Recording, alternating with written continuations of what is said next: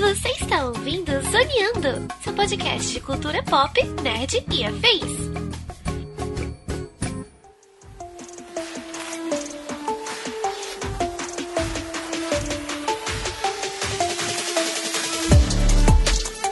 Começa mais um Zoneando Podcast, o seu podcast sobre cultura pop nerd e afins, meus amigos. E aqui, hosteando este programa, aquele que tá cada vez mais assustado de como a nossa realidade está próxima de um seriado fictício, metafísico, tecnológico.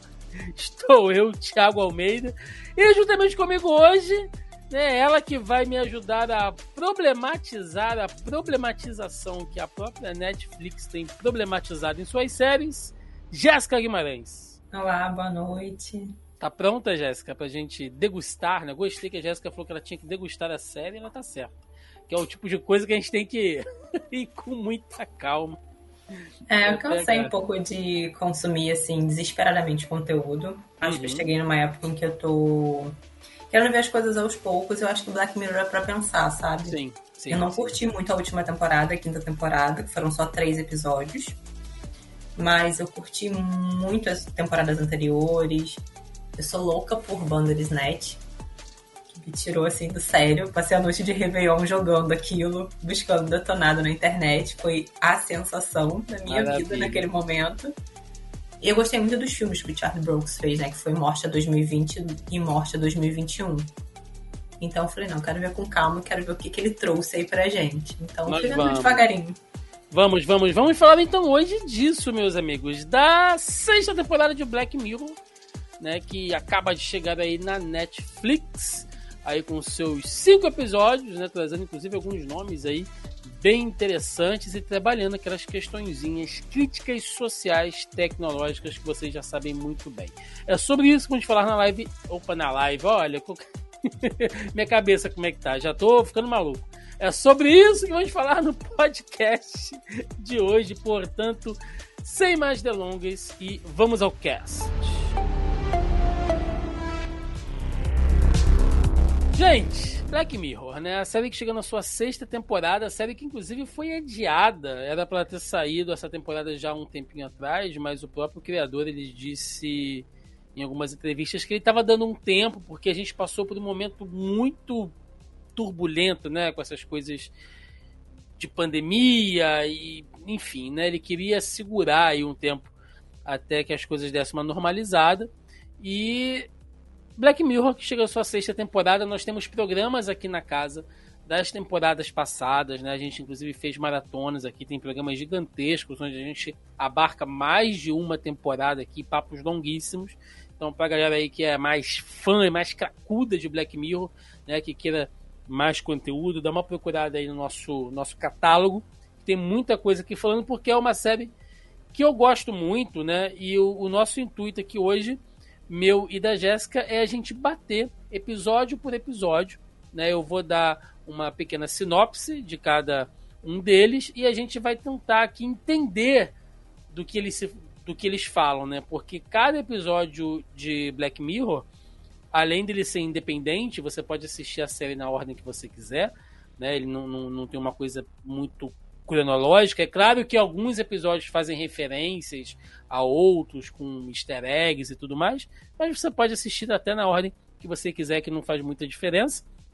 Então a gente é, vai tentar puxar ali os significados, as metáforas, as críticas, né, e tentar trocar uma ideia aqui, porque a parte mais gostosa de assistir uma série como Black Mirror é essa, né? Você ver, refletir e trocar ideia para ver se aquela discussão, se aquele ponto que te pegou, se aquela sacada que você viu e falou, pô, cara, isso aqui realmente né, é uma coisa importante, se outras pessoas tiveram aquele mesmo pensamento. E eu já queria perguntar para Jéssica uma pergunta que eu poderia fazer no, no final, tá, Jéssica? Sem falar de nenhum episódio especificamente, mas Black Mirror a cada nova temporada ele tem sofrido ali algumas críticas, né? Eu confesso que eu não gostei muito da quinta temporada, eu achei assim a mais fraca de todas. Eu entendo algumas críticas, mas essa sexta temporada como um todo eu achei até interessante.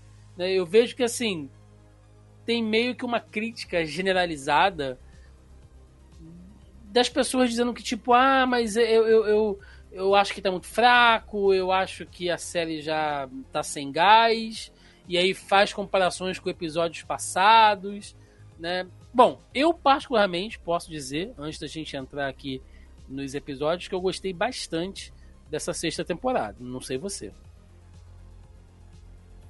Eu curti, eu achei que a crítica veio de uma forma diferente. Eu acho que as pessoas, assim, colocaram Black Mirror como algo, ah, sempre vai falar da tecnologia de uma tecnologia futura. E nem sempre, né? Os poucos episódios, assim, que tinha tecnologia como centro estavam no passado. Não sei se você percebeu, mas a maioria dos episódios dessa temporada se passam no passado. Sim. E ele trouxe um pouco disso. E ele vai, vai trazendo críticas de momentos antigos que são super atuais, né? E ele fez coisas. Antes ele fez o contrário. Ele mostrou possíveis tecnologias, como a gente ia tentar destruir o mundo utilizando elas, e que fazia com que a gente pensasse: caraca, mas é, isso aí acontece. Sim. Então, assim, eu só acho que ele fez uma coisa diferente. E as pessoas ficaram muito presas, né? É, eu amo White Christmas, é o meu episódio favorito de todos.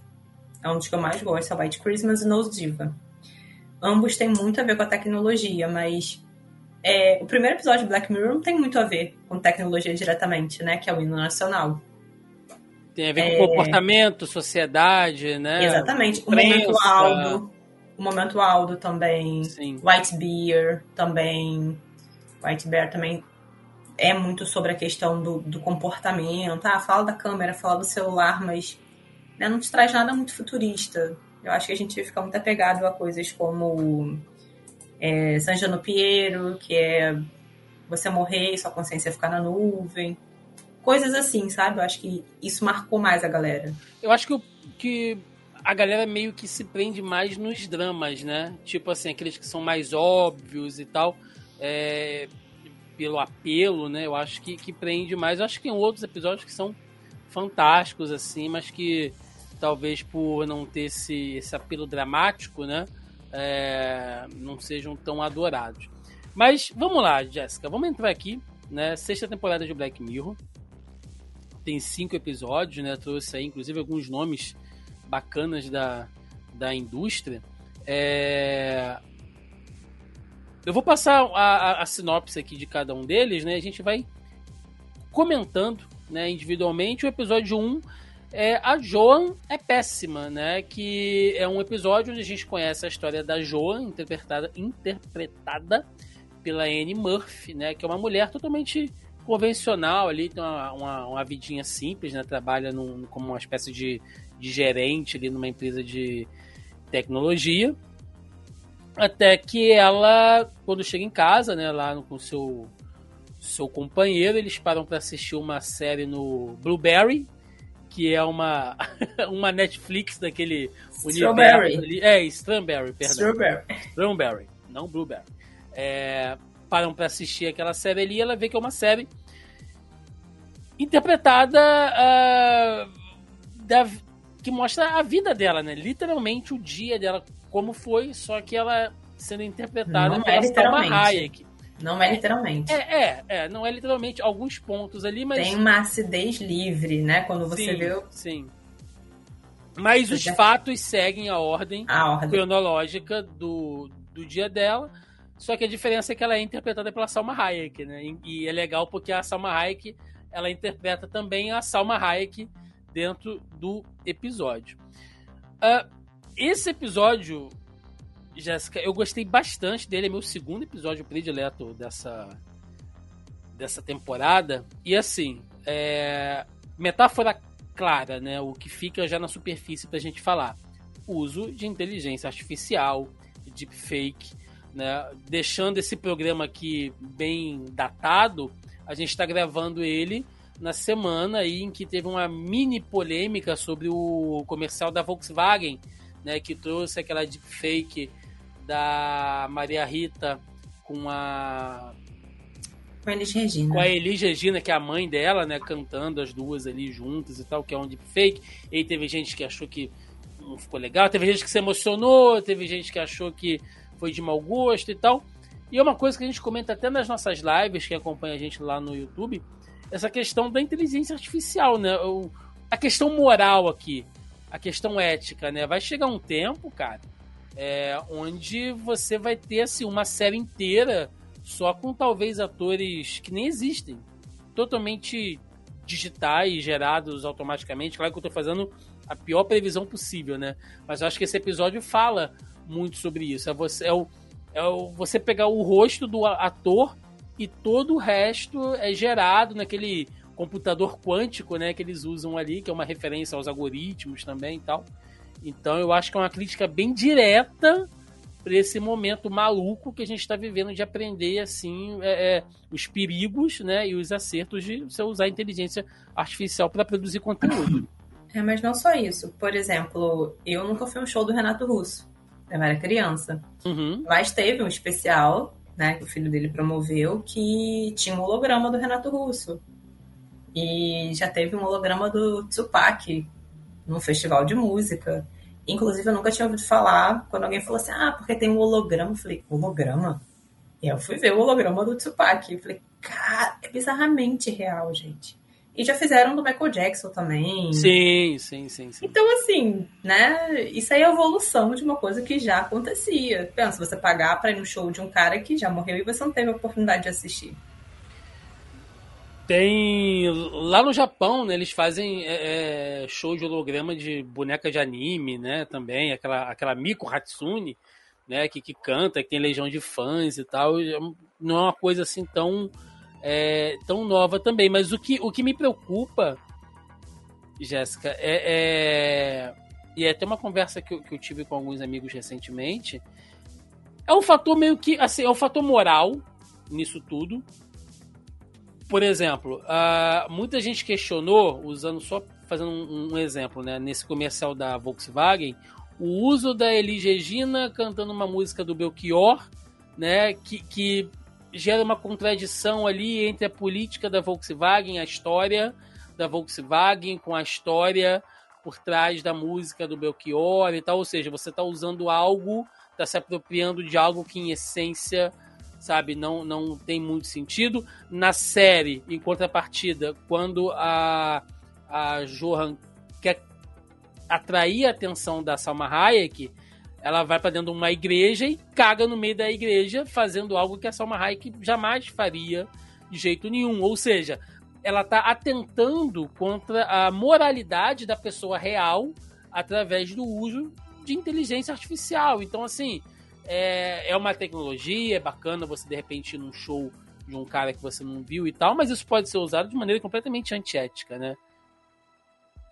Sim, o, teve um, um, ator da Marvel que ele assinou um termo sobre o uso porque tiveram que deixar ele mais novo. E ele falou: Não, eu falei que depois que eu morresse não podia usar. Uhum. É, o dia que eu morrer, a minha imagem pertence a mim. O Robbie Williams, né, tem um acordo de 25 anos que não pode usar a imagem dele para nada, se eu não estou enganado também. Então, assim, é, o pessoal de Star Wars, né, isso entrou muito em voga em Star Wars, quando você viu lá a Leia, novinha, em Rogue One. Foi. Que, pô, aquilo, aquilo, ali foi incrível, né? Se olhar e ver a Leia, quando você viu o, o, o, Luke Skywalker lá em Mandaloriano. E é uma coisa que é interessante, mas também que pode ser usada pro mal, né? Igual aquelas letrinhas que você não lê e que você assina, você tá de saco cheio, você quer ver o que. Peraí, deixa eu abrir essa página. Então, Clica. isso, isso é outra coisa que é criticada nesse episódio também, né? Porque é, esse algoritmo lá do computador quântico. Eu acho muito legal, né? Computador quântico, que é um nome meio de ficção científica de história em quadrinhos, né? Não, porque o computador quântico do Quarteto Fantástico, né? Uma coisa bem, bem gibi, assim, bem. É, bem de fácil entendimento, né? Então, uh, eles usam esse, esse termo para mostrar que através daquele termo né, que você sai concordando quando você assina um serviço de streaming e tal, tava lá nas letrinhas miúdas, né, que se a Stanberry quisesse, ela poderia fazer uma série sua usando o seu conteúdo e tal. E, e, e, além disso, uma outra crítica que tem, né, é como que eles conseguem captar esse conteúdo? É porque através de Alexia, de Siri, de celular, de câmera de vigilância, tudo isso integrado, né, vigiando a gente todo dia, toda hora, em todo lugar, até no banheiro, né? A pessoa tá lá sentada, lá fazendo suas necessidades, está no celular, a câmera tá ligada, o microfone tá ligado, então ela tá te ouvindo, ela sabe que você compra, ela sabe que você consome, ela sabe com quem você fala, ela sabe é, é, é o, o padrão né, emocional ali, psicológico de você se relacionar com aquelas pessoas. Então o algoritmo junta isso tudo e cria uma persona sua falsa, o que é muito doido, né? Às vezes eu tô aqui falando contigo e falo, pô, Jéssica, eu tenho que comprar uma bota. Exemplo, né? Pô, vi uma bota legal hoje na loja e tal. Daqui a pouco meu celular começa a me mandar anúncio de bota. E eu nem procurei nada nele, mas. Né? Só para fato de eu falar próximo. Falou aqui. próximo. Uma vez eu percebi que toda vez que você abre o iPhone, o microfone liga. São hum. microsegundos. E eu falei, cara, que bizarro isso. Será que é algum defeito? Aí eu assisti o um documentário lá das redes. Aí eu falei, Jesus, é espionagem. E é espionagem. E, e... Tá o tempo todo gravando o que você fala, o que você faz. É, o seu GPS, gente, o, o, Maps, né, o Google te manda uma mensagem. É, você quer guardar o seu itinerário? Tipo assim, eles têm um catálogo de onde você andou pelos últimos cinco anos da sua vida. Onde você foi, onde você parou. Quando você entra no Google, os ícones dos lugares que você já foi, eles são diferentes dos ícones dos lugares que você nunca esteve. Ele sabe se você é um cara que gosta muito de frequentar, de repente, uma livraria, uma cafeteria, então ele já vai te direcionando para aquilo. É, é, é, é, muito doido, assim, né? E o, e o, episódio, ele fala claramente sobre isso, né? É explicado para ela aquilo ali. Uma outra coisa que eu, acho, que eu achei interessante nele também é quando a, a Joan tá fazendo uma espécie de terapia, né? A, a médica dela. A psicóloga. A psicóloga, a terapeuta. Né? Psicóloga, terapeuta, enfim. Você pode até me corrigir aí. uh, indaga ela, né? Você gostaria, né, de, de, de ser a tomar as rédeas da sua vida, né? Você gostaria de ter o controle total sobre a sua vida? Por quê? Porque a Joan, você vê que ela o tempo todo, naquele iníciozinho ali, ela é uma pessoa que ela tá assim, metodicamente fazendo as coisas do dia a dia da maneira mais controlada possível. Então ela sai comportada, né, fala com o vizinho, bom dia, toda arrumadinha, toma o um café da manhã com o marido, tudo limpinho, aquela comidinhazinha ali. Lá no escritório onde ela trabalha, ela tá sempre né, com aquele padrãozinho tipo é, política da boa vizinhança, de sorrisinho, mas quando ela tá sozinha dentro do carro, ela tá ouvindo rap, ela tá cantando, ela tá dançando, ela tem ali um relacionamento né, infiel ali com o ex-marido ali trocando mensagenzinha picante e tal. Ou seja, quando as pessoas não estão vendo, ela é uma personagem. Né? E quando ela realmente pode assumir o controle da situação, ela pode realmente ser quem ela é, aí ela se sente realmente sendo a verdadeira Jorra, né? Então, a série ela mostra isso também. Se a sua vida fosse um reality show, 100% do, do seu tempo, o quão você conseguiria manter esse personagem que normalmente a gente faz, né? No nosso dia a dia, para as relações sociais, com a família, com o trabalho, com o companheiro, com o vizinho, você às vezes faz aquele personagem, né?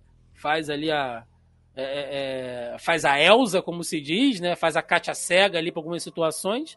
E por dentro você tá, pô, quero mandar esse cara a merda, né? Eu quero sair daqui, quero viajar, não quero ser essa pessoa que eu sou. Isso aí me trouxe algumas reflexões. Tem uma música do Capital Inicial que fala, né? O que você faz quando ninguém te vê fazendo, Isso. ou o que você queria fazer se ninguém pudesse te ver. Ele vai trazendo várias histórias, né? Que o pessoal faz trancada no banheiro e tudo mais. E me lembra o episódio da Nose Diva. Só não tem um like. Mas Sim. no fundo, no fundo é isso, né? E o final de Nose Diva é meio parecido com, com o que acontece no episódio da Joanne Zolfo. É, é. Porque... Só, só, contextualizando para quem não lembra, é aquele episódio mais antigo, né, de Black Mirror, que tem a, a, aquele mundo né, onde as pessoas vivem por like, né? Por like, por avaliação. Por então, avaliação, por nota. É, Isso aí é uma realidade já na muito, China, né? Muito. Você tem categoria, você é um bom cidadão, você é vigiado o tempo todo e você tem um score, né? Exatamente. É... E para fechar, né, esse episódio inicial, uma coisa que eu acho que fica é, é bem nítida também, que inclusive para quem acompanha a gente aí foi tema da nossa última edição do Zoneando aqui. Né, semana passada a gente falou sobre infobesidade, né, esse consumo maluco e a produção maluca de, de, de, de conteúdo que a gente vive hoje né? Dessa coisa de você tem que estar tá sempre consumindo tudo ao mesmo tempo e não pode esperar, tem que maratonar tudo e, e a, a, sua pilha de livros não para de crescer. E se você produz conteúdo, você tem que estar tá fazendo pro, pro, pro YouTube, pro TikTok e tem que estar tá postando no, sabe, no Facebook. E agora tem outras redes sociais chegando. Então, né, essa maluquice que a gente vive. E a série trata disso também naquela reunião que a Salma Hayek faz com a, com a CEO né, da Strawberry, que ela tá falando, ah, a gente já tá aqui, olha, é, visando fazer uma série para cada pessoa. Essa série da Joan é, é, meio que uma, uma versão beta, né? Que o intuito é que cada um tenha a sua série, né? A gente vai fazer isso aqui de forma massiva, ou seja, é a própria Netflix, acho que dizendo, pô, às vezes a gente perde a mão, né? Você visa muito mais uma quantidade enche o mercado de série e filmes assim completamente banais e simplórios e pensa menos em produzir algo mais reduzido, mas com uma qualidade mais concentrada, né? Eu, eu, eu acho legal quando eles botam um dedinho ali na, na feridinha ah, deles. Mas acho que isso é tipo do Charles Brooke. Ele, ele veio fazer uma crítica sobre também o meio que ele está utilizando para fazer uma crítica. Lógico. Né? E, assim, Hollywood já fez muito isso, né? Quando você pega lá de Volta para o Futuro 2, que aí você tem aquela cena do holograma do tubarão, que é o tubarão 20. Né? Pô, tubarão deu certo? Faz um, dois, três, quatro, cinco, seis, né? Vamos enchendo linguiça aí. Continua com o tubarão, ele é imortal. É, a indústria já faz isso há muito tempo. Uma coisa que me chamou muita atenção nesse episódio, e eu vou começar por essa parte que você está falando, é a questão do Jones Awful. Que é, nesse mesmo momento ela explica: Ah, mas por que, que é awful? Não, porque a gente fez uma série de fulano legal e não dá audiência. Isso. Por que, que é só o horror da audiência? Isso, você é. não, você não quer, não quer ver a superação. Eu acho que a gente, acho que a nossa sociedade já passou por esse momento, onde a gente consumia muito conteúdo de superação, não sei quem, nananã. E aí a gente chegou naquele momento do a gente quer ver o outro se ferrar, entendeu? Então todo mundo é órfão, não é só de um. Todo mundo que vai fazer uma série e aí eles pegam uma situação que é ruim e pioram, porque eles não botam ali 100% do que ela faz, eles pioram, né? Ela quase uma Miranda Priestley ali no momento que tá demitindo a garota, e putz, ela nem falou aquilo daquele jeito, né? Às vezes ela tentou, né, apaziguar a situação, fazer de uma forma menos pior. Uma outra coisa que me chamou muita atenção, porque eu adoro café. E a Joan passa o episódio inteiro falando mal do café. É, esse café não, não é bom. E assim, no final ela abre uma cafeteria. Tipo, se o café não é bom, faz uma merda de um café que presta. Para de reclamar do café, entendeu? Mas ela só faz aquilo a partir do ponto que ela se liberta das amarras. Porque Exatamente. Part... É quando ela, é, você... ela é ela. Você não tem mais o que esconder. Todo mundo já sabe o tipo de pessoa que você é. E você é uma pessoa horrível, como todo mundo é. Todo mundo é horrível. Se você conviver 24 horas na cabeça de todo mundo, vendo, sabe, desde os atos mais bacanas. Ninguém, cara, é. Porra essa versão idealizada que a gente vende em rede social. Né? Então, é, é, é, bem pontual isso que você falou. E essa crítica de que se a série fosse feliz, ninguém ia ver. E é isso, né? Cara, você entra numa rede social hoje e aí você vê que sempre tem é, algumas pessoas fazendo críticas do tipo: ah, eu não aguento mais ficar aqui, é muito lixo, é muito tóxico, é, é só discurso de ódio. E tá certo porque realmente as redes sociais hoje, principalmente redes como o Twitter, né, que são coisas assim onde você posta mais com o fígado do que com o cérebro, é, realmente precisam ser mais abalizadas nesse sentido, porque formam-se bolhas realmente muito radicalizadas. Não, e as pessoas são, são, é são, loucas. As pessoas são loucas. Por exemplo, eu, eu segui uma pessoa. Eu sempre pensei assim: eu preciso seguir pessoas com as quais eu concordo e com as quais eu discordo. Sim. Para me assegurar de que eu não tô numa bolha. Sim que eu posso ter opiniões diferentes. Eu acho que você está num meio onde você só ouve que você está certo. É, você traz fica... uma falsa sensação de que. E não é assim, né? A vida tem dois lados. e eu segui uma pessoa que todo mundo achava super coerente. Um dia essa pessoa falou uma coisa assim sobre alguém que eu é conheço pessoalmente. da vida, né? É uma pessoa que hoje é pública, mas que, primeiro, acho que ela falou assim: ah, porque essa criança parece vinda de um filme de terror. Eu falei, gente, como assim você fala assim de uma criança? Pois é. Mas o ponto nem é só esse, não. O ponto é que se. Beleza, então a gente vai fazer aqui uma rede social, gente, onde só tem coisa feliz, tá? Onde só tem notícia boa todo dia, onde todo mundo é lindo e maravilhoso, não vai ter tretinha de política, não vai ter fofoca de celebridade, sabe? Ninguém vai poder xingar é, é, participante de reality show. Vai falir, Jéssica porque as pessoas não se interessam por isso. O Ai, ódio, a raiva. Good vibes, povo good vibes. Engaja muito mais, né? A gente o sempre ódio. brinca aqui no podcast, né? Quem é ouvinte mais antigo sabe que a gente tem aquela frase aqui de que o amor não constrói nada, mas o ódio, ah, meu amigo, o ódio, ele engaja muito, né? Então, é outra. Cara, que episódio, assim, né? Eu, acho eu achei que... fantástico. E, e, e, os temas vão se repetindo, né, ao longo da, da temporada, que eles vão, eles vão trazendo as coisas de uma forma diferente. O primeiro é Joe is Awful, o terceiro é. O segundo é Demer is Awful. É, e, e, o, só pra gente fechar, né? Se você não tiver mais nada para falar sobre ele, ele ainda fecha com um plot twist dizendo que, na verdade, a, a vida dela já é uma série de outra pessoa, né? Então é, é, é, o, é quase tipo, sonho dentro do sonho dentro do sonho. Inception. Inception, Inception. Misturou o Inception do, do, do, Leonardo DiCaprio com o, o, o multiverso da Marvel, né? O que também é outra crítica, porque hoje em dia tudo tem que ser multiverso, tudo ah, tem é? que ser encaixado num plano, sabe, superior e tal. Então. Um filme não pode ser um filme, um filme é, tem que de um contexto. Tudo tem que ser muito complexo contextualmente. Então, cara, fantástico, assim, um episódio. E aí, pô, quem, quem acha que não fala de tecnologia, gente, só nesse episódio a gente falou de rede social, a gente falou de, de streaming, a gente falou de produção de conteúdo digital e, e, e inteligência artificial e deepfake. Como é que não fala de tecnologia? Vocês estão malucos, gente. É só nesse episódio, tá? A moça que canta falou que só esse episódio presta. Eu gosto dela, mas eu não vou falar mal dela porque o pessoal dela engaja com ódio fervoroso.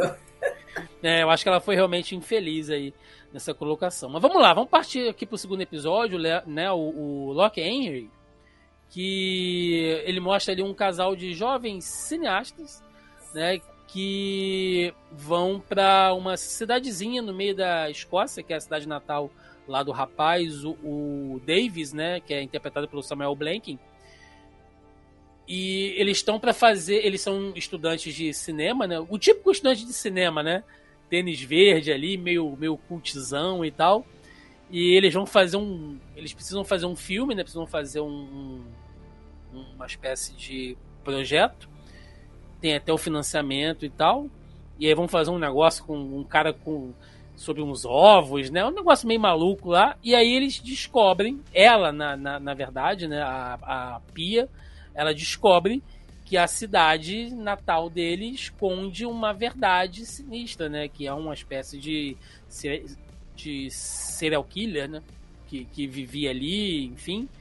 Uh, e eles resolvem trabalhar em cima daquela questão e fazer um documentário true crime sobre aquilo ali. E a gente acaba descobrindo no meio do episódio que a própria família do David estava envolvida, né? A mãe é uma espécie de sociopata sadomasoquista e o pai, sabe, também né, é com ela nessa loucura e ele estava por trás de tudo e tal. É, eu acho que logo de cara, a crítica que fica aqui, Jéssica, é como. E aí eu sei que você é uma grande é, consumidora né, desse tipo de conteúdo, que é True Crime. Inclusive, a gente gravou um episódio sobre Demer aqui que foi bem bacana. Então, eu acho que fica assim um. Eu não vou nem chamar de crítica, mas eu acho que ele chamou atenção para isso, né? Porque uh, esse tipo de conteúdo é tão sedutor, né? Por que falar de sociopatas reais quando a gente tem um monte de filmes e séries sobre ficção? Porque quando você, se você fizer um filme sobre um assassino numa cidade, provavelmente ele vai passar batido. Mas se você botar aquelas letrinhas mágicas no início que são assim, baseados em fatos reais, Fatos reais. aí, meu amigo, aí é sucesso, aí engaja. É doido isso, né? Então, até mostrei aqui no meu microfone tava fechado. Ou grandes tragédias, né? A gente tem uma, uma É, editora é. especial que ela trabalha só com isso. Né? Você pensa ter uma editora que só trabalha com tru- true crime grandes tragédias, que é a Dark Side. Sim. E hoje em dia isso tá rendendo muito dinheiro, né? Porque a gente, quando fez o podcast, a outra menina que participou com a gente, ela era bem mais aficionada que eu sobre isso. Eu sou muito sobre psicopatas, mas hoje em dia existe todo um nicho, desde aeroportos, é, grandes tragédias, é, serial killer. Cara, isso é muito consumido. Isso é, e não é de hoje, né? A gente vê coisas como linha direta, que hoje em dia volta uma maquiagem diferente. Mas, pô, desde aqui agora.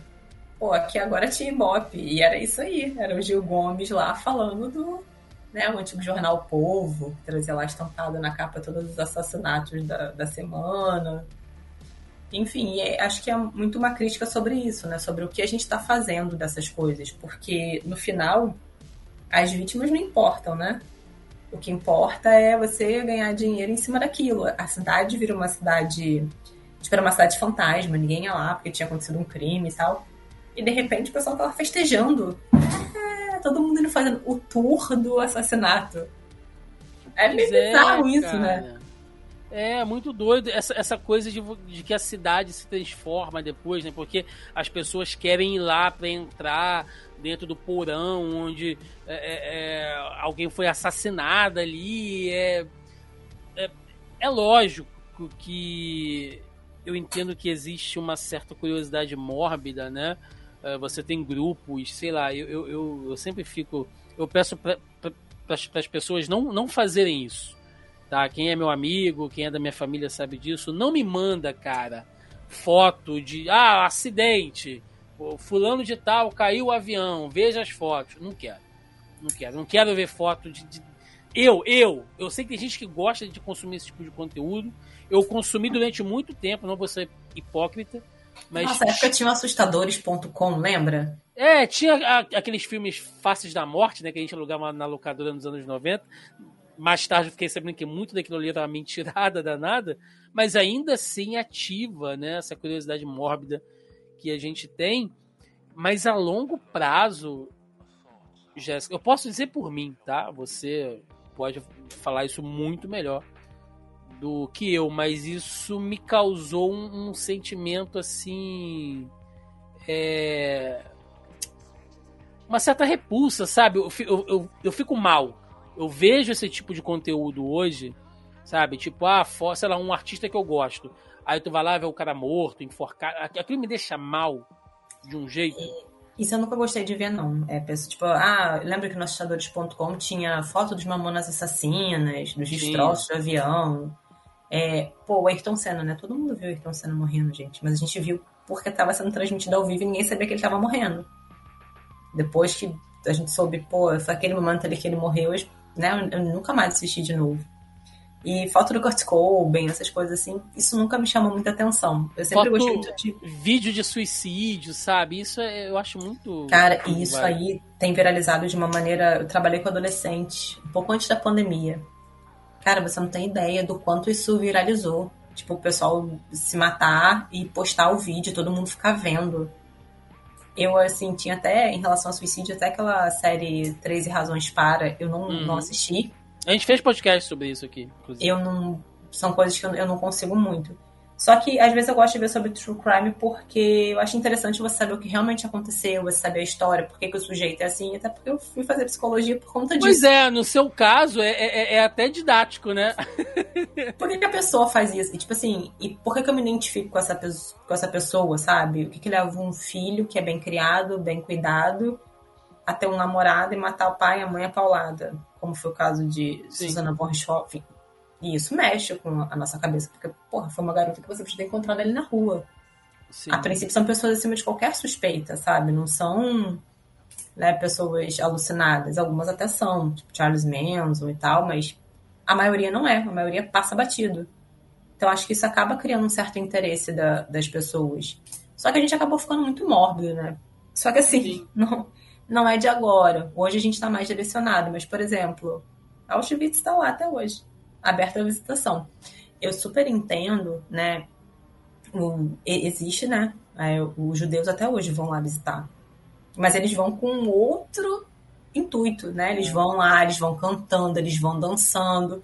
Eles Não, vão para recontar a história deles. E tem a, e tem a questão de ser um, um lugar histórico, né? Um fato histórico. Foi a Segunda Guerra Mundial, né? É, então, tava ali. Pois é, eu, eu, eu acho que tem um contexto maior aí, mas aí o cara que vai, sei lá, é, é, ficar numa pousada que era uma casa onde uma família foi assassinada, nessas né? coisas que tem muito lá nos Estados Unidos. Porra, passar uma noite no quarto onde um pai matou a família inteira. Porra, bicho, pelo amor de Deus, sabe? É.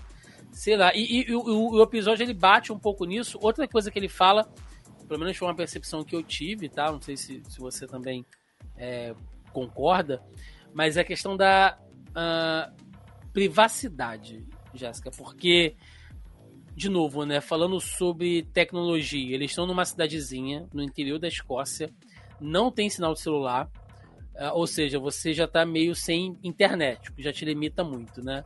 É... Tudo é muito analógico, você vê que na casa dele a mãe ainda guarda tudo em fita VHS. Não tem um HD externo, não tem um pendrive, não tá na nuvem, sabe? Então uh, a gente vive hoje um, um tempo onde tecnologicamente é impossível você ter privacidade. Você pode fazer uma conta na nuvem, botar sistema de segurança e tal. Se aquilo vazar, sabe? Vaza teus nudes, vaza teu, teu, teu foto que você tirou da tua identidade com teus dados, cartão de crédito, né? Conversa que às vezes você está tendo com alguém ali, seu companheiro, namorada, namorada, que seja tal, né? Um negócio mais, enfim, aí alguém rouba seu celular na rua, invade, até você conseguir cancelar, de repente mudar a senha, a pessoa já viu, já te expôs. Ou seja, é, tecnologicamente hoje você não consegue mais ter privacidade, cara. Como a gente tinha na época que, que é, é, era uma tecnologia muito mais analógica, né? Eu achei legal eles mostrarem aquilo. Inclusive pelo fato daquele casal, né, do pai e da mãe deles ser um ser um casal excêntrico, para dizer o mínimo, eles guardavam tudo em fita VHS. Ou seja, se você não tiver um aparelho VHS para assistir, as fitas estarem em uma boa condição, né? Porque aquilo sabe que se você não armazenar direito, ela se perde. É... Ninguém nunca vai ficar sabendo sobre aquilo ali. Né? Tava na cara o tempo todo. A e máscara tá pendurada na parede. Tava na cara, mas ao mesmo tempo tava, tava em segredo, porque quem é que vai mexer numa fita VHS, gente? Não, em detalhe, né? Até vai mexer, que a menina mexe, porque ela estuda cinema, ela quer ver o que, que é. Ela, Poxa, o que, que é isso aqui que tem tanta coisa? Mas tá bem ah, disfarçado. Minha mãe adorava esse cara, e ela super fala, a bunda dele é maravilhosa. É, aí eles começam a ver assim, e tira. Né? Então até o. É, é tudo muito feito para isso, né? Para ser escondido. E como no passado a gente conseguia fazer isso, porque as coisas do passado eram muito veladas. Muito veladas. Né? Até mesmo quando a gente falou do Dahmer, não sei o quê, sobre que aí ele ficou avisado e porque o pessoal da, das saunas começaram a divulgar que era ele e tal. Gente, ele não teria conseguido matar esse tanto de gente né? hoje.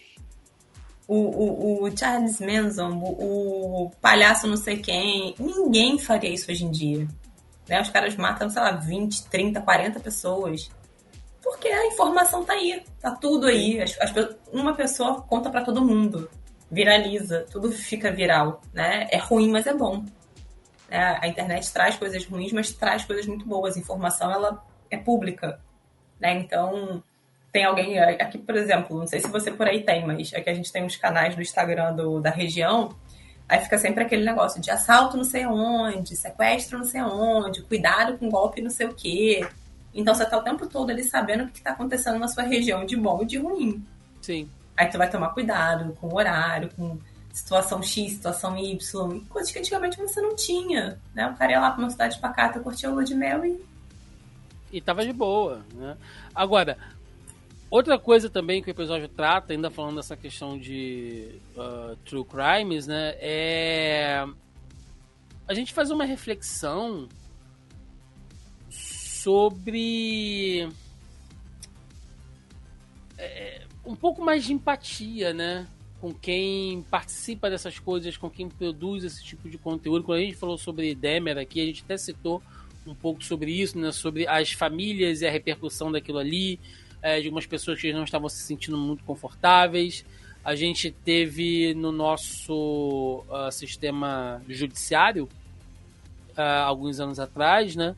A questão de se você pode ou não uh, colocar como critério ali de julgamento uh, uma cláusula do esquecimento, né? Para que uh, meios de comunicação não, não revisitem a sua história, né? Se você foi vítima de um crime, sabe, que ganhou destaque na mídia, que, que, que aquilo não volte à tona, né? Que, que não, não passe em matéria sobre aquilo ali, e aí entra em, em conflito também com a questão da liberdade de imprensa. É um assunto muito delicado, lógico que a série ela não vai até tão longe, mas ela mostra como que o Davis fica arrasado, né? Você vê, ele ganha um prêmio, né? Ele ganha, acho que um BAFTA. É o BAFTA, que é o prêmio. Né? O, o, o documentário dele vai pro tópico do Strawberry, ele passa a ser conhecido e reconhecido dentro da indústria, sabe? Vira alguém de sucesso, ganha dinheiro e tá na merda, tá arrasado perdeu a namorada, a mãe se mata, descobre que a família dele é toda psicopata, e tudo aquilo ali, as pessoas apertando a mão dele, tipo assim, nossa, cara, sua vida é uma merda, hein? Parabéns, gostei muito de ver. Ninguém pergunta para ele como você tá se sentindo. Não, foda-se. Né? O que, que você pensa em relação a isso? E, e, o legal é que ele senta com o BAFTA, assim, ele senta com a nota da mãe dele, né? Que é a mãe dele que deixa as fitas para ele. E, e aí, assim, ele, ele, sente um pesar no final. Esse episódio me lembrou muito Banda de Snatch. Porque em Banda de Snatch não interessa o quanto você jogasse e você fizesse as opções, o livro só fazia sucesso se fosse uma coisa extremamente caótica. Se ele matasse o pai, se ele matasse alguém, se ele se matasse, entendeu? Sempre que era uma coisa muito. Ah, ele não fez nenhuma escolha errada. O livro é ruim, nota 6. Então, assim, o documentário dele foi nota 10, mas a vida dele foi nota 0 o quanto isso é caótico, assim, ele tá ganhando dinheiro em cima disso. E o que eu achei curioso é que na semana que eu assisti esse episódio, eu fui na livraria. E aí tava lá na prateleira o livro do pai do, do Dahmer. Foi relançado uhum. o livro dele, Meu Foi. Filho Dahmer. Aí eu lembrei, eu falei, caraca, é igual a mãe do cara, né? Que deixou uma nota sobre os assassinatos. Ah, meu filho é um psicopata. Peraí que eu vou te levar na televisão. né? O quanto você ganha, o quanto você monetiza o sofrimento. Não Sim. só o dele como pai, mas dos pais das, das vítimas também, né? Porque você está revisitando aquilo o tempo todo. E, e ele, assim, no final, ele, putz, cheguei onde eu queria, mas eu cheguei como eu queria. Cara, ele perdeu tudo. Ele perdeu a namorada, ele perdeu a mãe, ele perdeu a, a memória do pai. Talvez fosse melhor ficar sem um BAFTA, né? Pois é, pois é. E é, é o que você falou, ninguém pergunta pra ele, tipo, e aí, cara, como é que você tá? Né? Isso é isso é complicado. Vamos pro terceiro episódio aqui então, né? Que é o Beyond the Sea. Que é o episódio que eu mais gostei, né? Com o Aaron Paul, o Josh Hartnett e a Kate Mara. Que ele é uma versão ali tecnológica do ano de 1969. Que mostram dois astronautas, né? Fazendo ali uma, uma espécie de projeto, uma espécie de, de missão no espaço uma base espacial, um satélite, enfim, não, não é explicado muito bem o que, que, eles estão fazendo ali, mas a gente sabe que é uma missão que precisa de duas pessoas.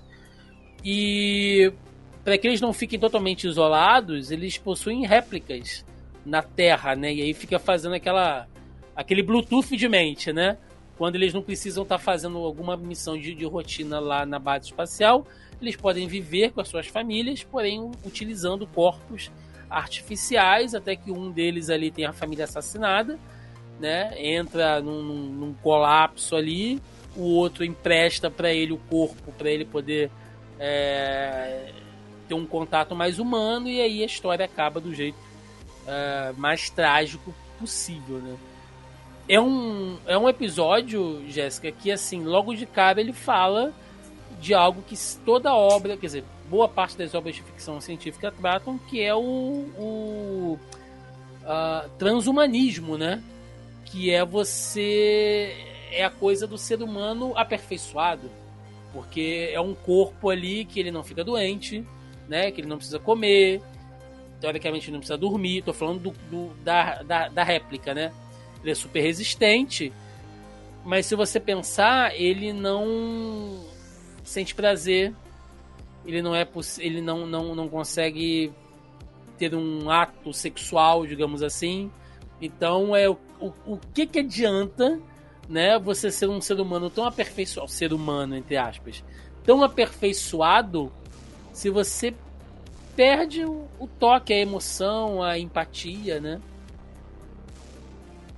Pois é, e nem eu nem você falou sobre isso, eu não tinha refletido sobre esse super corpo aí que logo na primeira cena ele tá com a família dele, o, um dos astronautas, né?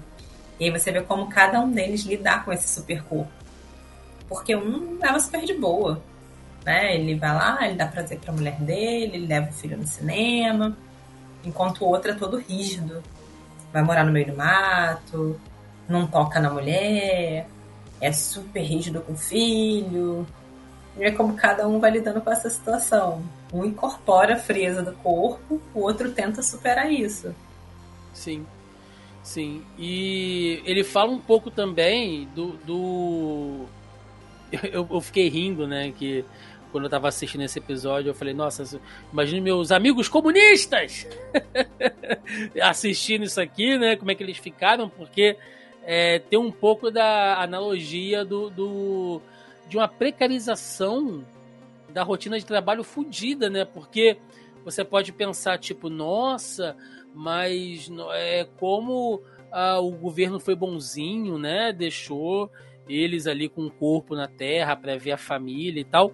Mano, na verdade não, assim, isso isso é isso são como aquelas empresas, né, essas startups agora que você vai para lá, e aí um escritório que não tem paredes, né? Tudo assim bonito e aí tem cama para você dormir se você quiser dormir, tem um lounge para você ficar se você quiser descansar, tem um fliperama, tem um pinball para você se distrair, tem uma cozinha para você comer.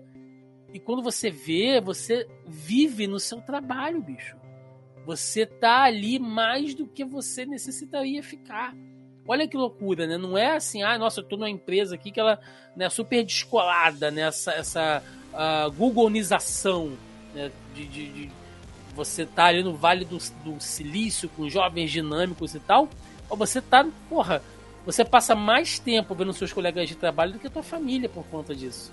Né? E a série, e esse episódio mostra isso, porque todas as vezes que eles estão assim, desfrutando de um momento bacana, tem que sair correndo igual um louco porque o trabalho tá chamando. Então, foda-se, sabe? Você tá ali, mas ao mesmo tempo você não tá, né? É, é, é a precarização do, do, do trabalho, isso no capitalismo mais selvagem possível.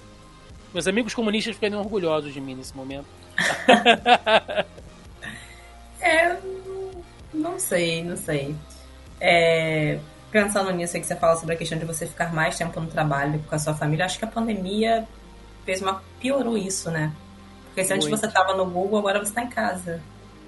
É, eu lembro quando eu voltei de licença maternidade, no, na metade da pandemia, era bizarro, porque eu estava amamentando, eu estava numa reunião que não acabava nunca, porque acho que as pessoas perderam o senso de urgência. Então a gente vivia em reunião o tempo todo, o tempo todo, o tempo todo, porque estava todo mundo em casa. E, e, e, assim, às vezes eu me pegava e não dormia meia-noite. Eu falei, caraca, eu tenho que terminar isso aqui, mas não tinha mais horário de trabalho. As pessoas te ligavam no seu telefone particular. Sim. Né? Então misturou muito isso e a gente acabou trazendo o trabalho para casa e o trabalho ficou. E a gente começou a tirar de dentro da nossa própria casa, né, para dar conta disso, coisas que eram nossas, momentos que eram nossos, que era o nosso jantar. Quantas vezes eu falo, né, tá almoçando, fazendo reunião? Sim, hum. não, e, e, e, outra coisa que você me chamou a atenção agora, pensando nisso que você falou, é essa coisa do home office, até que o episódio fala disso, porque vamos imaginar aqui, né? Sei lá, eles estavam lá em, em, várias cenas que a gente viu isso, né? O, o, o personagem lá do pai mais rígido, né? Ele estava com o filho ali, tentando ter um momento um pouco mais íntimo, né, daquele jeito dele meio, meio bruto, meio, meio ríspido, mas quando eles estavam conseguindo, de repente, desenvolver um papo, uma conversa, aquele alarmezinho dele tocava, ele tinha que sair, deitava naquela maca lá, né, passava a mente dele de volta lá para a base. Se a gente fizer uma analogia para o mundo real, nada mais é do que você tá brincando com o teu filho e aí tem uma reunião de trabalho, uma, uma call que você tem que atender e tu tem que ficar lá. Ou seja, você tá em casa, mas ao mesmo tempo você não tá, cara. A, tua, a sua cabeça está em outro lugar. Olha só que loucura. Se a gente for pensar, o seu corpo tá ali, mas a tua cabeça tá longe. Né? E a série mostra isso, esse episódio mostra isso. O corpo tá ali, mas a mente está em outro lugar. Olha que maluquice. Exatamente. E avançando um pouco mais sobre isso, esse episódio me lembrou muito. Até te perguntei se você tinha assistido é, Tales from the Loop. Não vi. Do Prime Video. Assista, é muito bom. Para quem gosta de Black Mirror, é muito bom. Tem um episódio que dois amigos trocam, eles acham uma máquina, eles moram num. O Loop é, uma, é um lugar que fica em cima de uma empresa onde coisas acontecem. Pessoas somem, pessoas viajam no tempo. E eles entram dentro de uma máquina e eles trocam o corpo deles entre si. E aí começa um a viver a vida do outro. Caramba. Só que um não gostava da própria vida. E começa a gostar da vida do amigo. E aí não devolve o corpo do amigo. Não vou entrar em spoiler, mas eu fiquei muito puta. Isso que eu falei, que cretino, devolve o corpo do moleque! Né? E nessa outra série da e quando eu vi eles trocando de corpo, eu falei, ferrou. Ferrou, ele vai gostar da vida do cara. E lembrando, sim. antes deles trocarem de corpo, né? Que eu falei assim, que os episódios são interligados. Né, que eu falei assim, é Joe awful e Damon is awful, né? Que aí ele vai pro True Crime. Qual é a segunda cena? Eles remetem ao assassinato da Sharon Tate. Foi um grande caso de True Crime. Né? A morte Verdade. da família dele, exatamente, até o Charles Manson tá lá, gente. Né? Eles então, o grupo, o povo. Vamos, então, vamos uma referência do episódio anterior. Vamos falar desse, desse grupo, né? Que é aquele, uh, aqueles pseudo hippies ali, né? Que, que uh, assassinam a, a, família do, de um dos astronautas. E assim. E acaba é... com o corpo dele também, né? Com o corpo do. Sim. Com a réplica dele. Com a. Com a desculpa de que ele não era algo muito que, que, que ele não era algo natural, né? E assim, o que não é natural vai contra a, as ordens de Deus, né? Porque se Deus fez de um jeito, então tem que ser daquele jeito. Lógico, se, se não é assim como a gente acha que deve ser segundo as escrituras, você é uma aberração, e se você é uma aberração, você tem que ser destruído. Eu tô falando de uma série da Netflix, eu tô falando de Black Mirror. Mas se eu pegar exemplos que estão acontecendo nessa semana que a gente está gravando esse podcast, na vida real, a gente encaixa isso perfeitamente.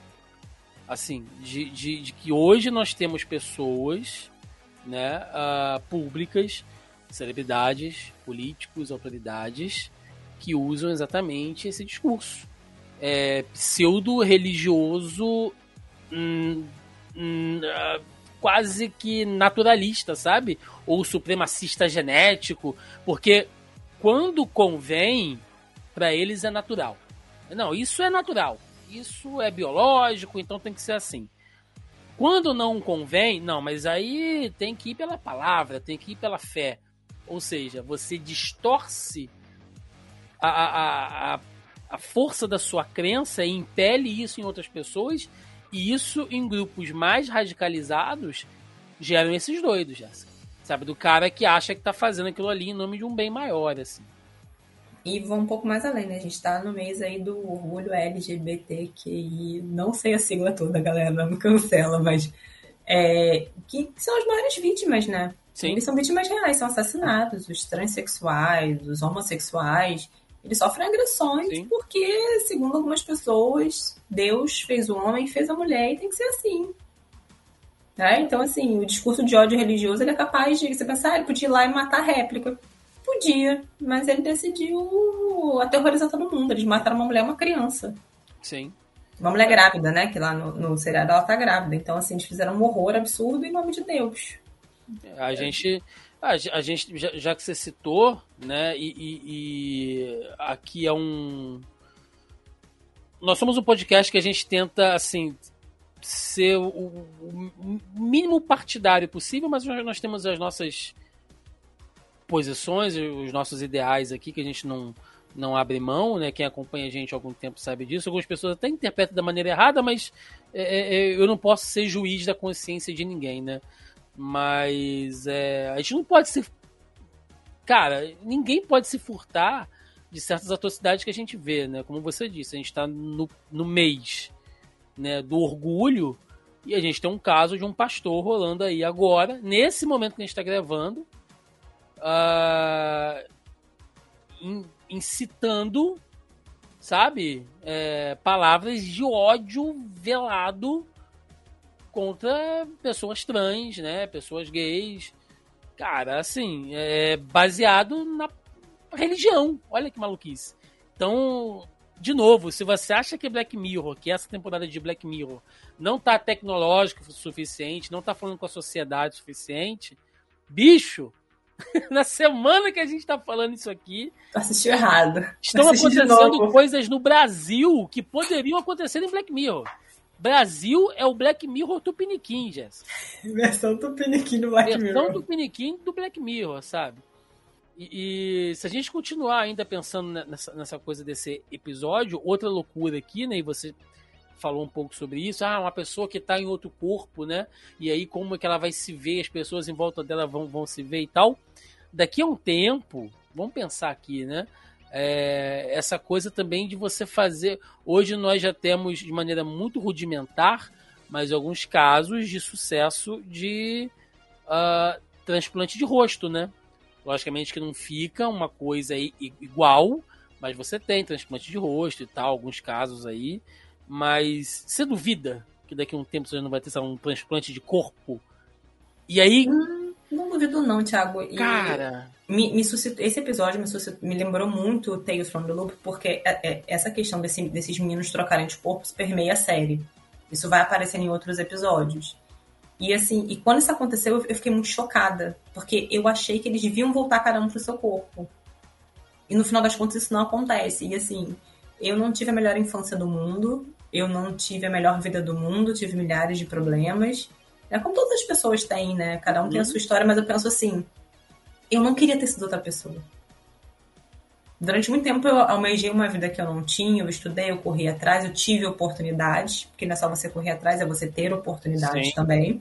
Né? Então eu tive oportunidades, eu consegui melhorar a minha vida, hoje eu estou num lugar que eu gostaria de estar, mas como eu mesma.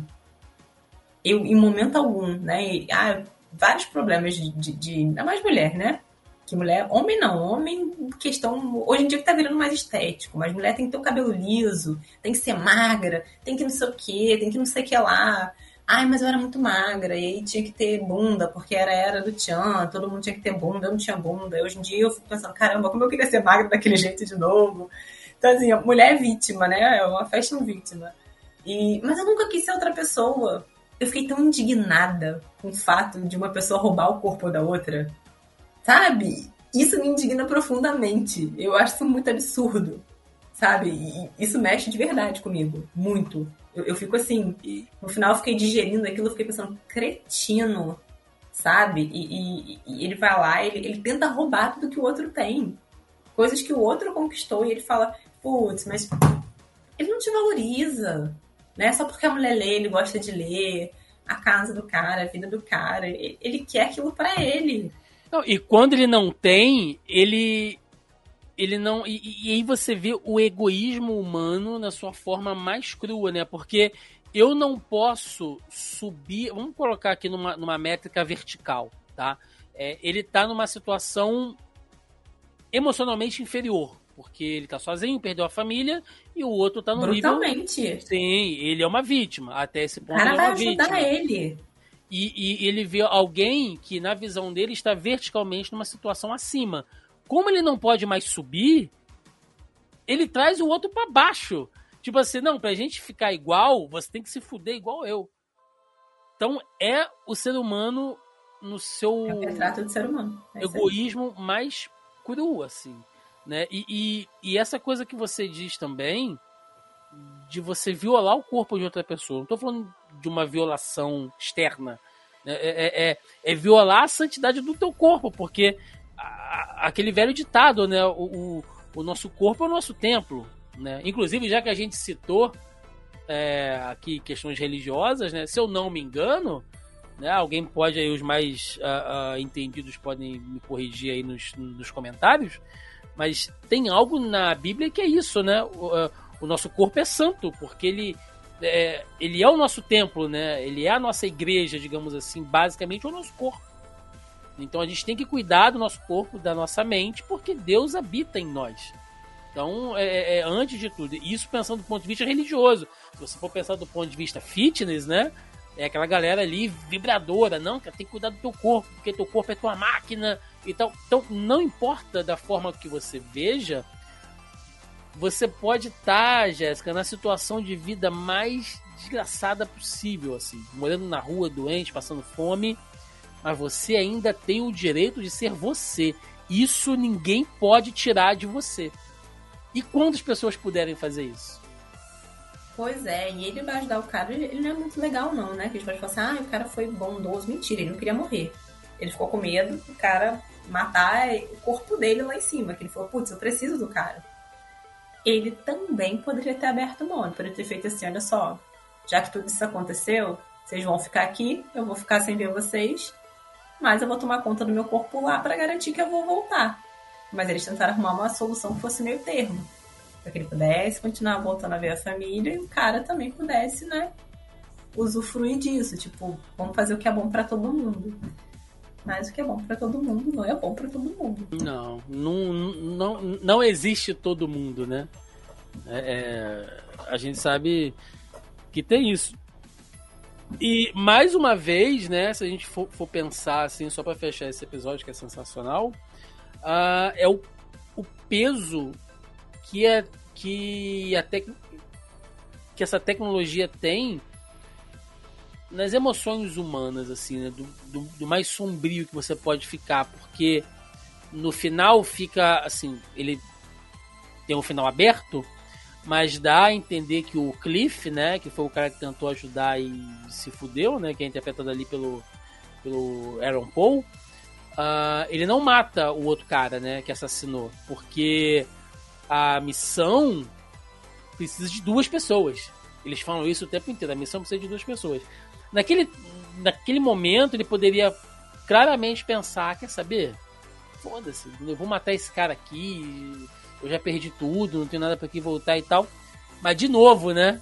É, é, você tem um compromisso tão acima, você tem um compromisso com o Estado, com uma empresa, com uma pessoa jurídica, de fazer um trabalho que às vezes está acima da, da sua individualidade, do seu pensamento, da sua família, do seu estilo de vida, porque você precisa fazer aquele trabalho e aquele trabalho precisa de duas pessoas. Então, se eu tiver que dividir o espaço com o cara que matou a minha família, eu vou ficar porque o trabalho é mais importante.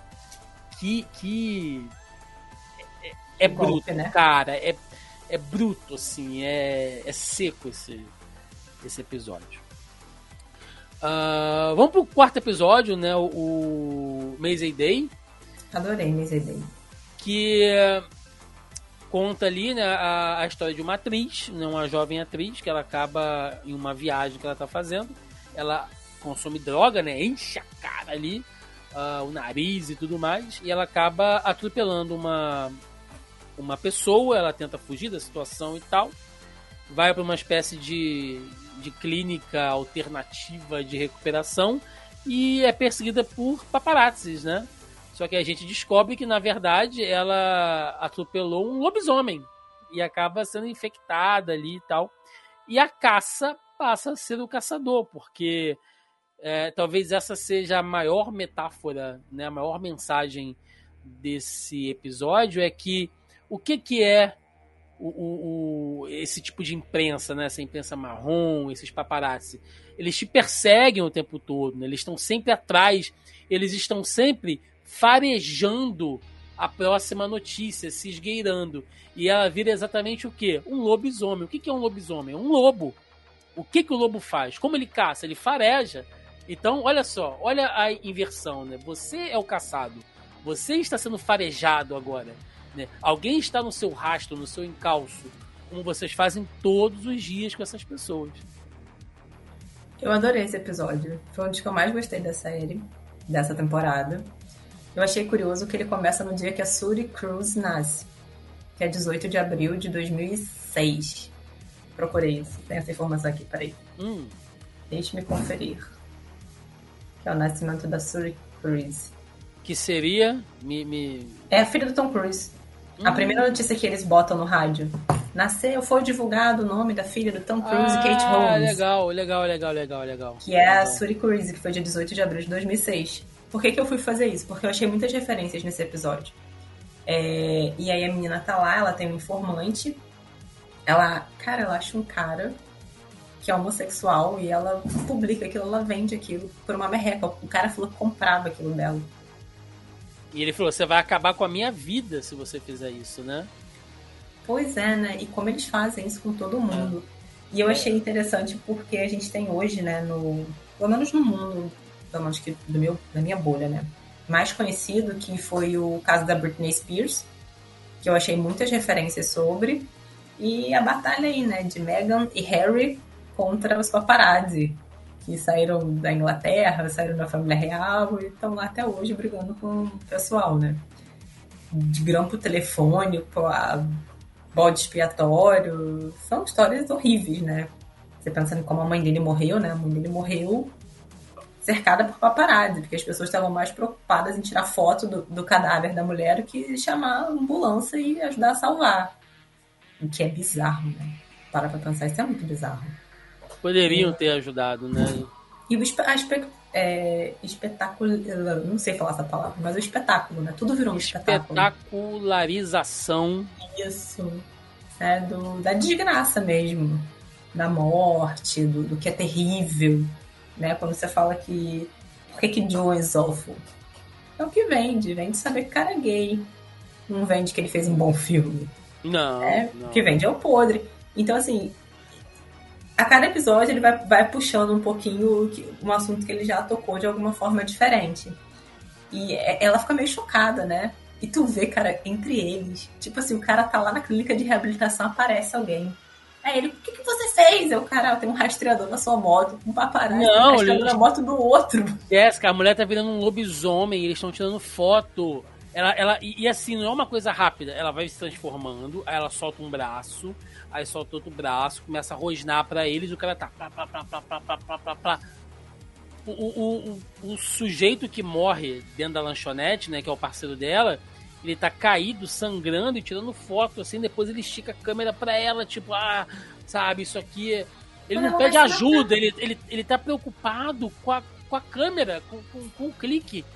Porque essa galera é, é, é doente, assim, né? E até a, a personagem principal é interpretada pela Zazie Beetz, né? Ah, ela mostra ali uma semi-crise de consciência pelo que ela fez, que o cara se matou por causa dela, né? Teoricamente. Ah, e é, é- Isso é, é muito pessoal de cada um. Eu falo por mim, né?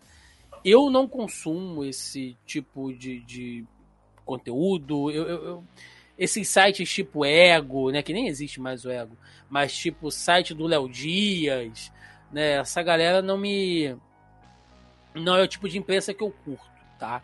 Eu sei que isso vende muito, eu sei que muita gente curte. Eu, particularmente, não não curto. Às vezes eu tô aqui, aí aqui em casa alguém fala, tipo, nossa, você viu que fulano separou de ciclana?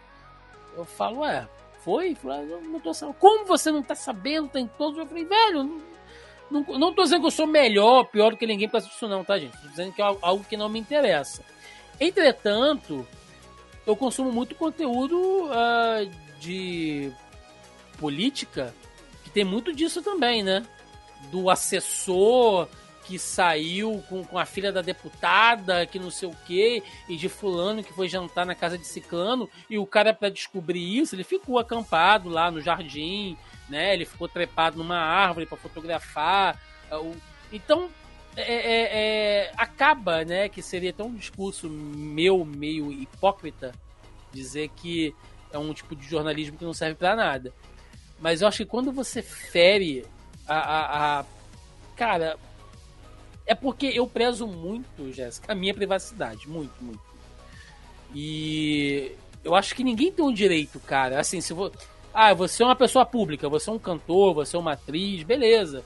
Você vai dar sua entrevista e tal, mas se você tá, sabe, numa festa, ficando com alguém, ou se você tá, porra, numa situação fodida da tua vida, que alguém te pega numa situação de fragilidade, porra, ninguém deveria ter o direito de fazer isso, cara. Isso é. Eu, eu acho isso muita sacanagem, assim.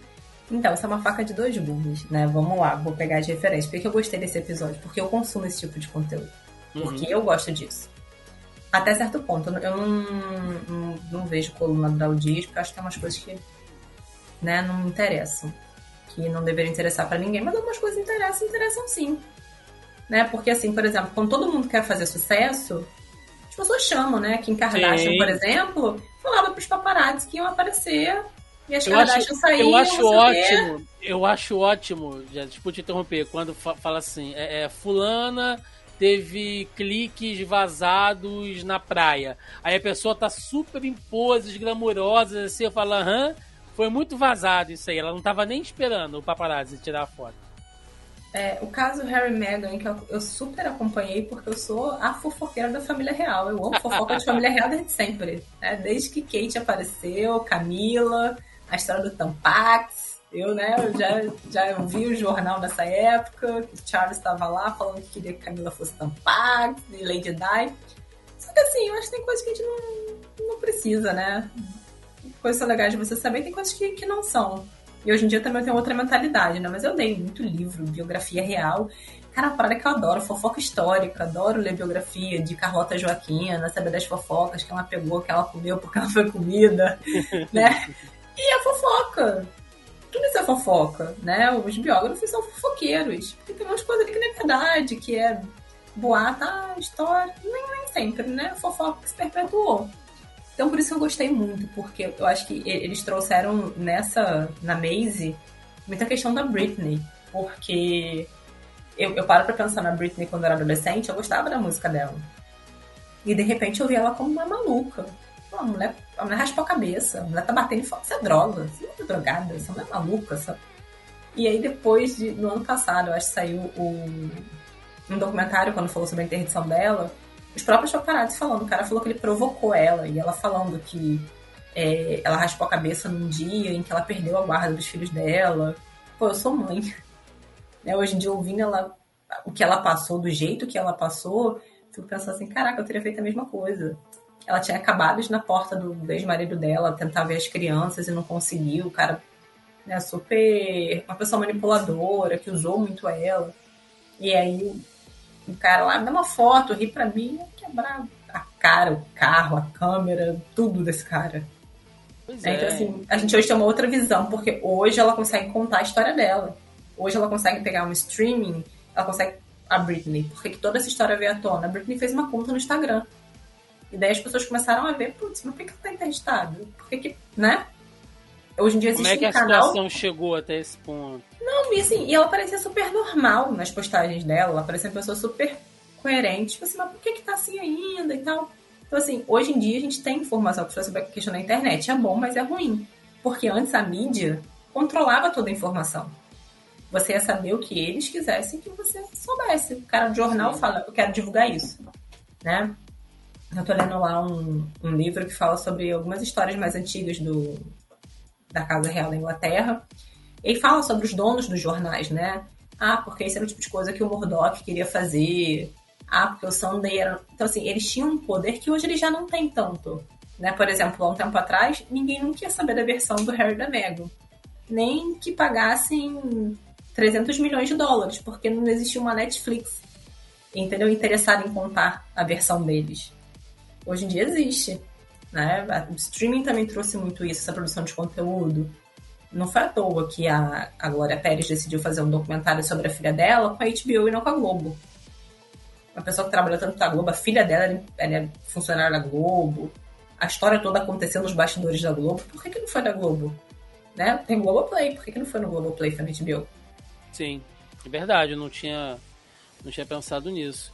E pra gente arrematar, né, uma, uma outra coisa interessante que a gente pode pensar aqui é como que a privacidade só vai valer agora para quem tem grana, né? Porque você vê ali aquela aquela menina, ela vai para uma clínica, né? Afastada de tudo. Uh, eles fazem todo um aparato ali para cercar o lugar, mura tudo e tal. Manda os funcionários todos embora, dá folga para todo mundo, paga, né? E, e dá folga e aluga para uma única pessoa. Então, é, a gente vai chegar talvez em um momento que para você ter realmente privacidade, você tem que pagar, né? O que já não é assim tão surreal se a gente for pensar hoje em dia, porque a galera que tem mais grana, se você vai numa casa, num, num, num condomínio de quem tem muita grana, as casas são prisões, cara muros altíssimos, tudo coberto, tudo fechado. Né? Tem gente que bota cobertura em piscina, toma banho de piscina na sombra para se proteger de vizinho que olha e tal, porque é isso. A, a gente tá chegando num ponto onde a gente tem que pagar para ter privacidade, literalmente. Pois é, e se você é uma pessoa pública, antigamente, tem muita gente que fala assim, graças a Deus eu fui jovem antes da internet. você tem um celular agora, você tira foto de qualquer pessoa né? Então, assim, antigamente, situações como a da Kate Moss, né? Você não gosta de fofoca, você não deve saber. Mas a Kate Moss era uma supermodelo inglesa e tava vivendo a crista da onda e alguém vendeu umas fotos da Kate Moss cheirando cocaína. Aí. Acabou com a carreira da mulher. Né? Graças a isso, Gisele Bündchen é quem ela é. Porque alguém olhou e falou, hum, essa tem cara de saudável. Então vamos colocar ela para ser a modelo da vez. A Kate Moss caiu, Gisele Bündchen subiu. Então, assim, antigamente era mais difícil você ter esse, esse tipo de, de acesso. Hoje em dia o povo vende foto da, do cadáver da autópsia da Marília. Marília. Pô, é, cara. Marília é. Mendonça. E, e, e, e, fica impune, né? Porra, cara, como é que você.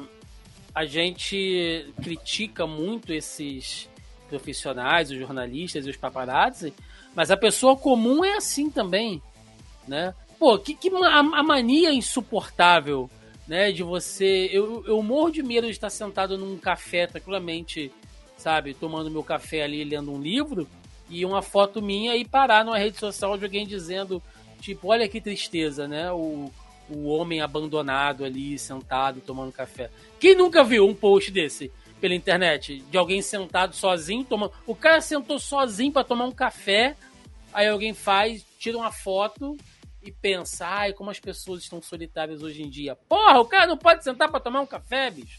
Pra fazer um lanche? Exatamente. E até eu, eu tenho as meus, minhas questões, né? Com.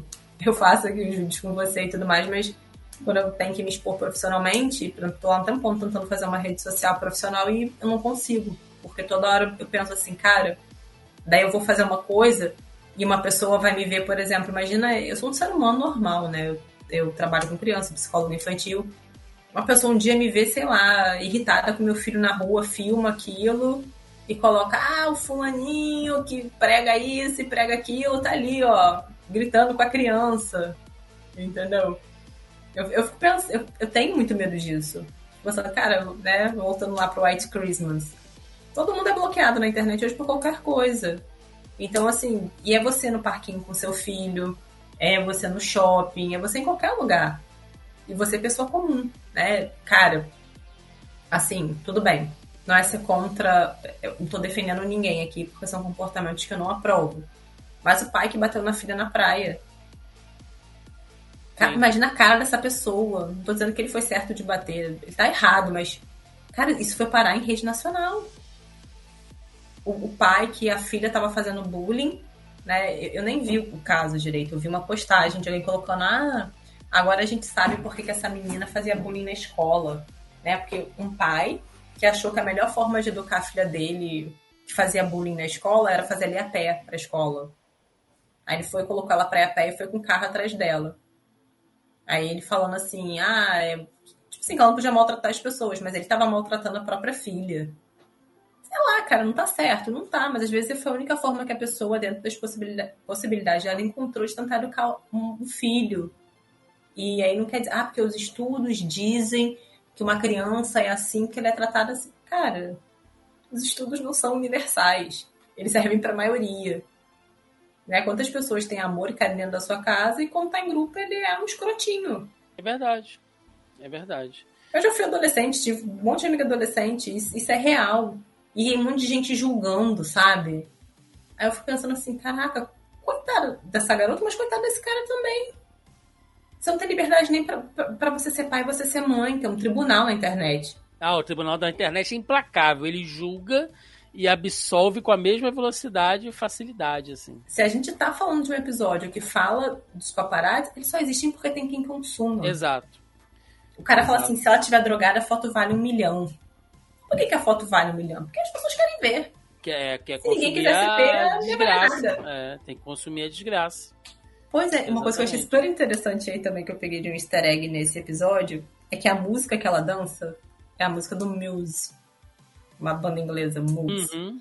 que é a música que toca no naquela Ai, na saga Crepúsculo. Sim, sim, sim. É sim. a música quando a família do Eduardo Cooler tá brincando de, de futebol, sei lá o quê, e depois ela se transforma num lobisomem. Aí eu falei, nossa. Que referência legal, hein? Eu achei super interessante porque me lem... eu pensei um pouco nisso. No início do episódio, alguém diz que ah, fulano botou um presente para você na sua bolsa. E quando ela vai pegar no bolso dela, ela tem cogumelos. A personagem principal desse filme, um tempo depois, foi pega é, tendo relações com o diretor de um outro filme, quando ela estava fazendo a Branca de Neve e o Caçador, não era? E o cara era casado, ela tinha namorado. Ou seja, já, já, já, tinha histórico né, de invasão de privacidade, enfim. Só pra. Já que você citou, né? A, a música é o Supermassive Black Hole. Do Muse. Aí eu é lembrei, isso. falei, cara, então assim, eles botaram um pouquinho de easter egg de vários escândalos, né? Trouxeram um pouco a questão Sim. da Britney, trouxeram um pouco de, de várias mulheres, né? Que quem cai na, na língua do povo é mulher e homossexual, né? Isso aí. Bom, é, vamos pro último episódio, né? Uh, episódio Demônio 79, que ele tem toda uma estética ali de, de, de, de filme dos anos 70, né? E tal. Inclusive, filme terror dos anos 70. É, cara. Quando vem aquele título na tela assim, pã, né? Escandalosamente.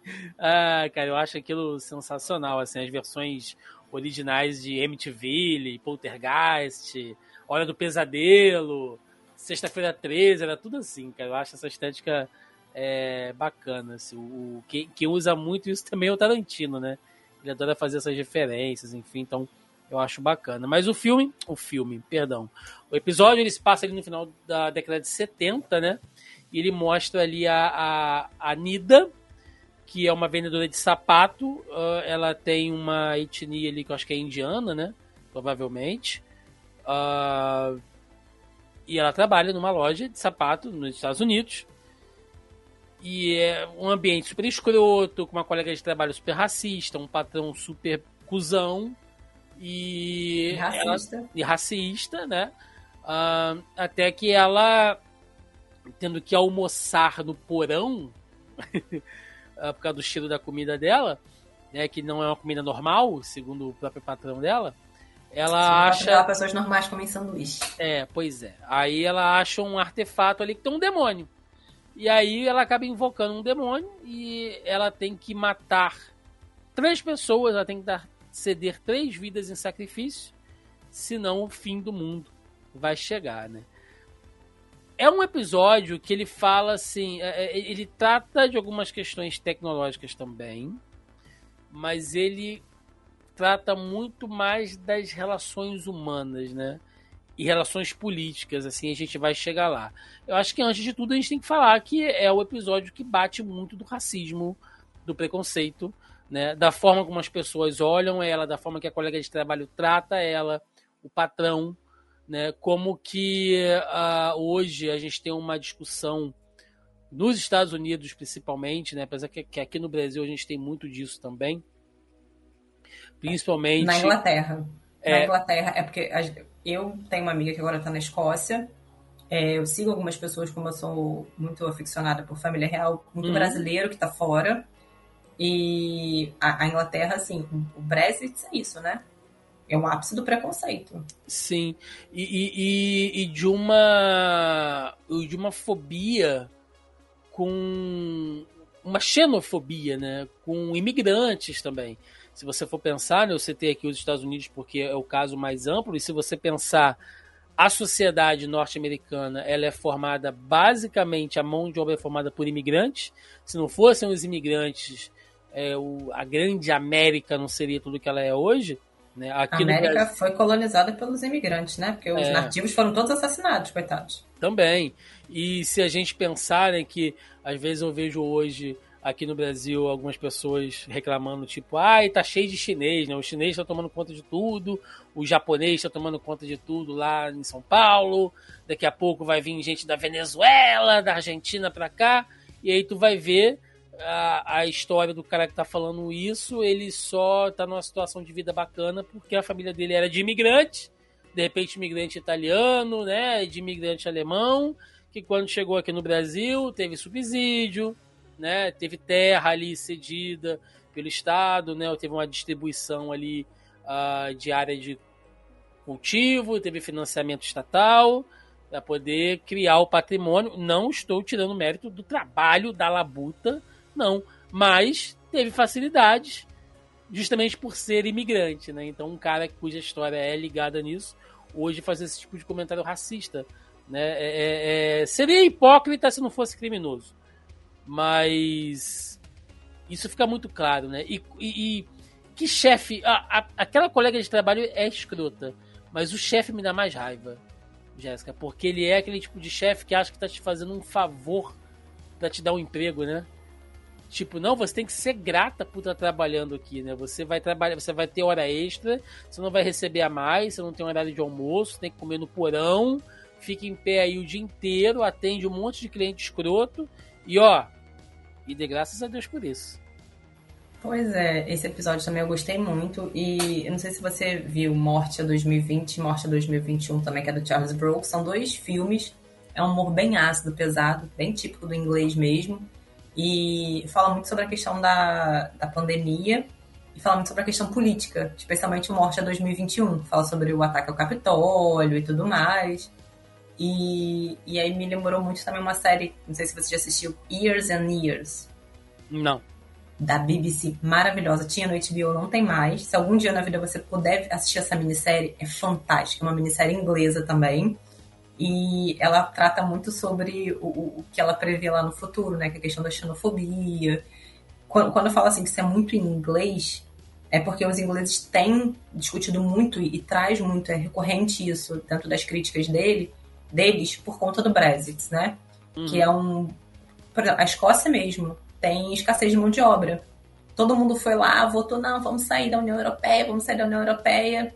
Bacana. E agora tá todo mundo ferrado, porque tá faltando gente para poder trabalhar, já fecharam bares, é, porque ah, estão roubando nosso emprego. Mas tem um monte de emprego que ninguém quer. Ninguém quer ser garçom, ninguém quer limpar nada, entendeu? É, é frentista, que são poucos, mas existem. A amiga falando, cara, a Escócia quer sair do Reino Unido porque ela quer voltar para a União Europeia. É, tem muito mais a ver Não, com caiu numa que... furada, né? Caiu numa, numa furada ali por um discurso. É... De ódio. Eu não nem diria um discurso de ódio, mas é um, um, um discurso conservador sem fundamento nenhum, né? Naquele sentido ali, que é o que a gente vai ver também nesse episódio. Que, é, um que é o que o cara fala, que ele fala assim, ah, eu, eu não vou falar isso abertamente. Mas você sabe pelo que eu luto. Exatamente. No Years and Years, tem eles botam a... Ai, é uma atriz maravilhosa, gente, esqueci o nome dela. Que ela faz o papel do Trump inglês, né? Que tem a reeleição dela, não sei o quê, que ela ela faz campo de concentração para imigrante. A série gira em torno de uma família, né, mas traz muitas essas questões políticas. E, e você vê como é velado, né? Tipo assim, a mulher odeia ela, as pessoas olham ela assim com uma cara tipo, hum, você é indiana, hum, a sua comida fede. Tudo que a mulher não queria fazer, a mulher botava para ela. Vai lá, atende o assassino. Vai lá, atende não sei quem. Tipo assim, já que você é imigrante, vai lá trabalhar e deixa que eu ganho dinheiro. Sabe, assim, e, e ela, o que eu acho engraçado é que ela tem aquela visualização criativa, ela se imagina atirando na cabeça da mulher, ela se imagina matando o cara, mas ela respira fundo. Segura ali, pois é. Faz continua. a faz a fina, né? Como se pois diz. é, faz a fina e continua a vida dela ali, tipo, você quer um sapato? Ah, não, entendo, vou comer no porão então. Muito obrigada. É, obrigado porque você achou um lugar para comer. É, é, muito obrigado. E falando agora do, do diabo, né? Da, da, daquele demônio que ela encontra e tal, que ele faz aquela proposta para ela, tipo, olha, você, você tem que matar as pessoas e tal. E aí a gente começa a entrar aqui, Jéssica, em questões uh, éticas, né? Uma das coisas que ele tenta, um, um dos argumentos que ele tenta fazer para ela, né, para convencer ela, é assim, é, você fica tranquila, porque as três pessoas que você vai matar vão impedir o fim do mundo. Quantas milho quantos milhões de pessoas você vai salvar matando três pessoas? Né? E aí, gente, assim, é óbvio, né, que se você estiver numa situação, sei lá, eu tenho um botão aqui para parar uma bomba que vai matar três pessoas, mas se não morrer, lá na frente vai ter outra bomba que vai matar um milhão de pessoas. Você provavelmente vai matar aquelas três pessoas e vai salvar. Só que não tá tudo bem. Existe o um conflito moral.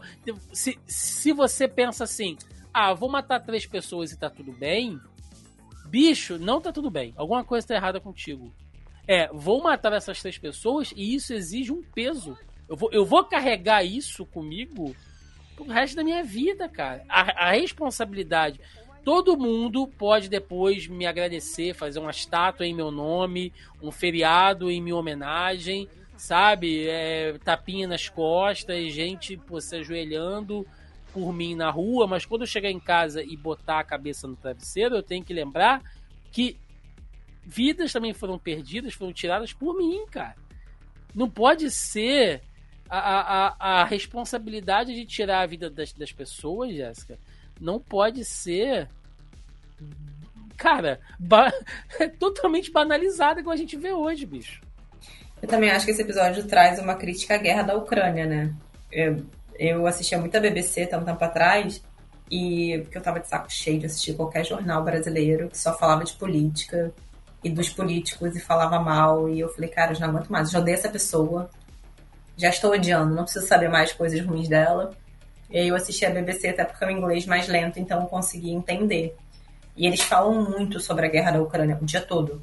Eles passam o dia todo, metade das notícias, ah, porque a inflação, ah, toda a questão do custo de vida em inglês, né, tá muito ruim. E, e, eles botam muito disso, peso disso na guerra da Ucrânia. E eu acho que é, é uma grande crítica, né? Porque, ah, vamos, vamos a, a Rússia invadiu, tomou a gente.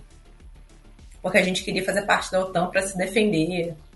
Então, então eu vou invadir a Rússia, então eu vou tacar bomba em escola, vou tacar bomba em pessoa, por causa, porque é a guerra. Sim. Eu vou matar, eu vou fazer o que for possível porque é a guerra. Né? Então, é, pelo menos eu percebi isso. Não sei se.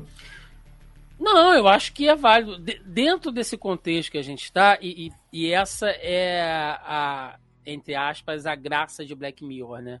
Porque como ele se comunica com coisas tão atuais, infelizmente, se bobear, Jéssica, daqui uns tempos, a gente vai estar tá vendo algo atual representado num episódio antigo de Black Mirror. Porque ele pega coisas que são comuns, né? A nossa sociedade. Então, não, não, não acho tão impossível de, de, de fazer essa, essa analogia, não. Uh, Outra coisa, né, que, que a gente tem que pensar aqui também, é, e aí você pode falar isso muito melhor do, do, do, que eu, tem uma, tem uma parte quando mostra ela interagindo com o demônio, né, que é aquela vítima inicial que ela faz, que o rapaz está passando com aquele... Uh, tem um cão com ele, né, eles estão andando ali numa espécie de parque e tal, e aí o cara encontra ela falando sozinha, né? Ela tá meio surtada, assim. E aí eu vi algumas análises de pessoas dizendo, tipo, é, aquilo ali também mostra a crítica de uma pessoa que está surtando pela vida que ela tem, né? Uma imigrante sozinha, um estilo de vida totalmente zoado, trabalho precarizado, e aí você vê a pessoa numa situação dessa, pensa assim, ah, tadinha, doidinha, né? E porra, não é doidinha, cara. Olha a situação que ela vive que leva ela a, a ter aquele estilo de vida ali, né? Pois é, e da questão da saúde mental, né? Que todo mundo olha, já tem um preconceito. Exato. Né? Até no, no, final do episódio, né? Que o cara fala assim. Ah, a mente dela já tá toda zoada, não sei o quê. E ela falando, não, porque fulano vai matar todo mundo, porque é pra salvar o fim do mundo, não sei o quê. Não. A menina fala assim, poxa, eu fiquei com pena dela. Aí o cara fala assim, ah, não fica assim. Né? Tipo, ah, não, não sinta pena dela. É, é você olhar para o outro não só com a diferença, mas com a indiferença, né? Sim. Você é indiferente aquilo. É outra para quem ninguém pergunta como você está. Não, não. Cara, o, o policial ainda chega na porta dela e lamenta, fala: Poxa, que pessoal chato, né? Que colocam lá do Partido Nacional. Picham a porta dela. Os caras veem que ela é imigrante, vai lá e picha na porta dela alguma coisa. Ele, ah, que chato e tal, mas. Nem. Mas, mas por que isso, né? Porque. Se a gente pensar, ela é vista como uma cidadã de segunda classe. Sim, o tempo todo. A comida que ela come não é, não é uma. O cheiro é ruim. Não é uma é comida vista... normal é, desde a forma como ela se veste, a forma como ela fala, quando ela tá lá na, na passeata, né, que ele tá falando para todo mundo, ele rapidamente olha para ela e não tô falando para você, né? Ele não sorri para ela, o candidato. Ele sorri para todo mundo, para encantar as pessoas e para ela ele não sorri. Não. Tá uma cara séria. E sabe o que eu achei mais fantástico? Em nenhum momento ela decide matar aquela garota eu, no lugar dela, se ele falasse assim, você tem que matar três pessoas para salvar o mundo, a primeira pessoa que eu escolher era ela. Ela fala, peraí, já que eu tenho que matar alguém, eu vou matar essa cretina que enche meu saco todo dia, que me perturba, que me humilha, que me esculacha. Me tira do sério. Pois ela é. não. Ela, ela tem oportunidade três vezes de escolher essa garota e ela não escolhe. Outra, outra crítica, né, que eu, que, eu, que eu vi interessante nesse episódio é que existe hoje, Jéssica, uma. Um, um, não hoje, né? Mas as redes sociais acharam isso muito claro, assim. É. Uma compensação de morte alheia. Te dar um exemplo. É... Tem uma operação dentro de uma de uma favela, né? E aí sai lá no jornal. A polícia entra dentro da favela tal, uh, onde havia os traficantes, e aí cinco traficantes são mortos, é, três são feridos, dez são presos, mas infelizmente no tiroteio uma criança morreu e uma idosa morreu. Aí as pessoas têm aquela coisa tipo, ah, é, é, fazer o que, né? Efeito colateral, né? Todo, vivemos numa guerra civil, né? Então isso é um efeito colateral e tal. E se normaliza isso. Eu vi isso naquela cena que ela vai matar o cara, que é o cara é um abusador, não sei o que, que, que, que o demônio fala para ela, né? Não, você pode matar ele que tá tranquilo. Ele é, né, assassino também e tal. Ela mata ele. Quando ela tá indo embora, ela acusa com o irmão do cara, que é uma pessoa boa. E aí ela vai e mata o, o irmão dele também. E aí ela depois ela pergunta, né, pro, pro diabo lá, né? Mas vem cá, aquele outro cara que eu matei também era mal, né? Ele não, aquele não, aquele era legal, tranquilo, gente boa. E ela fica assim, tipo, meu Deus, eu matei uma pessoa inocente, teoricamente, né? Então é, é, é essa compensação, né? Como que hoje em dia uh, as pessoas aceitam, né? Vamos pegar esse exemplo aí da guerra da Ucrânia, né? É, é, vítimas de guerra. Porra, tu tá dentro da tua casa, Tu não tem porra nenhuma a ver com Putin, com, com, com sabe, com ninguém. Com Zelensky. Com Zelensky, foda-se, sabe? Tu é um trabalhador, sai de casa todo dia cedo para trabalhar, tem teu trampo, não sei o quê. Cai um míssil no quintal da tua casa. Ah, é causa de guerra. Ah, Thiago, você vai, vai me dizer que isso não acontece desde que o mundo é mundo. Acontece, gente. O que não pode acontecer é a gente normalizar isso. Não é normal, você não pode entubar e falar assim, ah, essa pessoa morreu porque infelizmente estava no lugar errado, na hora errado, faz parte. Não faz parte. A gente tem que combater isso, né? Não pode normalizar isso. Acho que quando você normaliza esse tipo de comportamento, ou quando você emite uma opinião aí, aí vai eu de novo criar polêmica. Quando você fala assim, ah, o Zelensky e o Putin não terminam a guerra porque eles não querem. Não é bem assim. Não é, não é bem assim. Mas dá pra você normalizar, né? O cara pega e taca um, um míssil em cima de uma escola. Ao invés de bombardear uma área de guerra. Né? Você começa a bater civil, você começa a jogar bomba em áreas civis. A própria bomba de, de Hiroshima e Nagasaki, que não tinha zero necessidade de ter sido jogada guerra estava no final, foram jogadas em áreas civis. Né? Então, assim, pra é. quê? Ah, não, jogar uma bomba atômica numa vila. E se normaliza isso, né, cara? Isso é. Ah, acho é que muito triste. O exemplo que você trouxe que é muito interessante é a questão do, dos tiroteios em, em áreas, em comunidades. É, né? acho, foi, foi, o mais prático que eu consegui pensar aqui nisso. Pronto. É. Uh, Deixa eu ver aqui. Ana, tem mais alguma coisa? Eu tenho uma coisa muito interessante hum, para falar. Da última pessoa vai. que aí, que ela falou assim, pô, então já que eu tenho que matar, então agora eu vou escolher. Eu matei um inocente, então agora eu quero matar um culpado. E aí ela escolhe o político para matar. Ela fala, me mostra o que ele vai fazer. Ele, não, mas a gente gosta desse cara. Ele, ele, ele, é, ele é do nosso time. Ele é do nosso time mata aquele ali, aquele ali, mata ela, ela te enche o saco, mata ela, mata seu patrão, que é um saco, mata não sei quem. Aí ela, ele mostra, né, o, o, cara, que é quase um, um Donald Trump da vida. E ela fala, não, esse aí que eu vou matar, porque ele vai ferrar o mundo, ele vai criar uma guerra, ele vai trazer o apocalipse. Então, pois é, é... aquilo ali uh, é, é, é, muito assim. É, mostra o político de hoje, né? Essa, essa, essa onda é, neofascista que a gente vive hoje, né? E aí, eu, eu, eu sempre que eu uso essa, esse, esse termo aqui, é, às vezes eu vejo algum comentário né, de alguém falando. Tipo, ah, já estão, já, tudo é fascista, né? Ah, é o fascista, é o taxista, é o manobrista, né? Às vezes a gente ouve esses comentários idiotas, assim. Mas não sou eu que tô dizendo, não. A série mostrou isso, cacete. O cara fazendo um discurso lá, né? É, é, é... Tem um determinado momento que ele fala isso, né? Não, porque se você matar esse cara, só, só porque ele vai se transformar em um líder fascista? Como assim? Né? Então, ela reconhece isso ali naquele momento.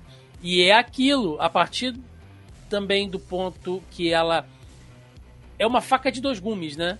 Porque se você mata o cara, você impede ele de se transformar em alguém com muito poder e ser um ditador desgraçado. Mas se você mata também, você cria um Marte para a causa. E aí tem outro que assume o lugar, às vezes um pior. Então, como é que se combate isso? Será que é matando? Será que é, é, matando esse político fascista a gente vai resolver? Ou, na verdade, a gente vai estar tá só dando mais munição e alimentando essa engrenagem violenta que é o que eles pregam? É um pensamento também. Ah, cara, uma reflexão assim. E essa semana teve lá né, o julgamento do Supremo. Lembrar de novo a nossa política. Eu não acompanho mais. Já, já entreguei a toalha para a política nacional. E aí, ah, vou tornar, fulano está inelegível. Eu falei, ai, que merda. Já ir de novo, daqui a pouco tá preso. Aí daqui a pouco é mais um mártir para ser criado, para sair nos braços do povo, um perseguido político, não sei o quê. Às vezes eu acho que o esquecimento, né, é, é, é a melhor coisa que pode acontecer para esse tipo de, de, de, pessoa. Cair no ostracismo. Mas, mas é difícil, né? É bem difícil fazer com que isso aconteça. Mas e... assim, Thiago, uma, uma coisa que eu até falei isso com você quando a gente se encontrou da última vez, que eu, eu não sou a favor da pena de morte. É, mas para alguns casos eu acho importante. Né? Quando a gente fala, por exemplo, Hitler, né? Hitler acabou se matando, mas todo o alto, alto governo dele que foi preso, todos foram, foram mortos. Acho que um ficou na prisão durante não sei quanto tempo, teve prisão perpétua. Mas, por exemplo, na, na Alemanha, no dia do aniversário desse cara, as pessoas fazem manifestação na rua de apoio, de não sei o quê. É, eu fico pensando assim, tá, acabou a guerra, pegaram Vladimir Putin. Cara, é o tipo de pessoa que você não prende. O poder é tão absurdo, tão absurdo, que é o tipo de pessoa que você só consegue acabar com, com aquilo ali se você matar o cara. Porque enquanto ele for vivo, ele vai ter poder. Enquanto Putin estiver vivo, ele está no poder. Porque ele consegue, sabe, manobrar tudo. O pessoal lá do, do, do Wagner lá ia lá pegar tudo, não sei o que, não, não vai pegar mais, tá de novo com ele. Então, assim, o nível de poder que determinadas pessoas possuem, ele é tão, tão grande, tão grande, que enquanto houver vida, há poder. Só acaba quando a pessoa morre, entendeu? Seja de causas naturais ou seja porque alguém matou. Entendo. Mas tem gente que não, não dá, vamos prender. Não vai, não vai, não vai. Bom, e acho que pra, pra, pra fechar também, né? É, é, o, é, o episódio ele não acaba em aberto, mais ou menos ali. É, acaba acontecendo aquela catástrofe, enfim. Até porque algumas mortes que ela faz não são contabilizadas, né? Aí entra também a, um pouco de crítica de como até o inferno é meio burocrático. É burocrático. Porra, o inferno tem regra, não, assassino é, vale. Pois é. Mas eu acho que também tem uma coisa, Jéssica, de que às vezes a gente acha que você está levando o peso no mundo nas, nas costas, né? De que é, é, você tem uma missão muito importante na Terra e que, porra, você tem que dar a tua opinião em tudo, tudo você tem que participar, porque você tem que estar integrado de tudo. E no fim das contas, não adianta o que você vai fazer, cara. As coisas vão acontecer porque vão acontecer. Sabe? Se o fim do mundo tiver que acontecer, não é porque você, porra, acordou cedo e bateu palma pro sol, cara. Não, não, não esquece isso, entendeu? Então, assim, foca na tua vida, na tua qualidade de vida. De repente, você ganha muito mais do que ficar aí, tipo, com o peso do mundo nas costas, de ter que fazer sacrifícios. Olha aí, os sacrifícios né, para salvar um mundo que não é a tua responsabilidade, bicho. Não, e assim, duas coisas que eu achei interessante. Uma que eu esqueci de comentar é quando ele mostra para ela o apocalipse do político, aparecem várias imagens. E uma das imagens que aparece é daquele cachorro. Daquele cachorro robô do. Acho que é. Uhum. Sei, sei, ah, esqueci sei, o nome do episódio. Que é o episódio preto e branco, né? É. Que a mulher é caçada por aqueles cachorros robôs. É, uma, acho que é Metalhead, alguma coisa assim. É, tem esse easter eggzinho e. Cara, uma coisa que eu achei muito legal é que tá no inferno, abraça o capeta. Ela literalmente fez isso. Quando o Apocalipse chegou, ela abraçou o capeta e foi embora com ele. Tipo, estou no inferno, abraçou e foi embora. Acho que o recado é esse, entendeu? Tá ruim? Bora! Não piora a situação, sabe? Talvez se lá no momento em que isso tudo aconteceu, ela falasse, ah, o apocalipse vai acontecer? Tá bom. Deixa o apocalipse acontecer. Eu não vou ficar me preocupando com isso, não. Vou ficar matando seja, ninguém, né? deixa que seja. Ah, mas eu vou ficar sozinho. Eu tô sozinha. Quando ele começa a falar para onde ele vai, né? Ele fala, eu vou pro fim do mundo, sem ninguém, sem tempo, sem espaço. Hum, isso parece a minha vida. isso parece a minha vida. Mas ele tá, o problema é seu fica lá no tempo, no espaço. Não vou matar as pessoas por conta disso. Acho que é meio um descanso militante, né? Também, de certa forma, sim. É isso, Jéssica. Fechamos. É, falamos Fechamos. aqui dos, dos cinco episódios. É, vamos lá então, vamos fazer o nosso encerramento. Vambora!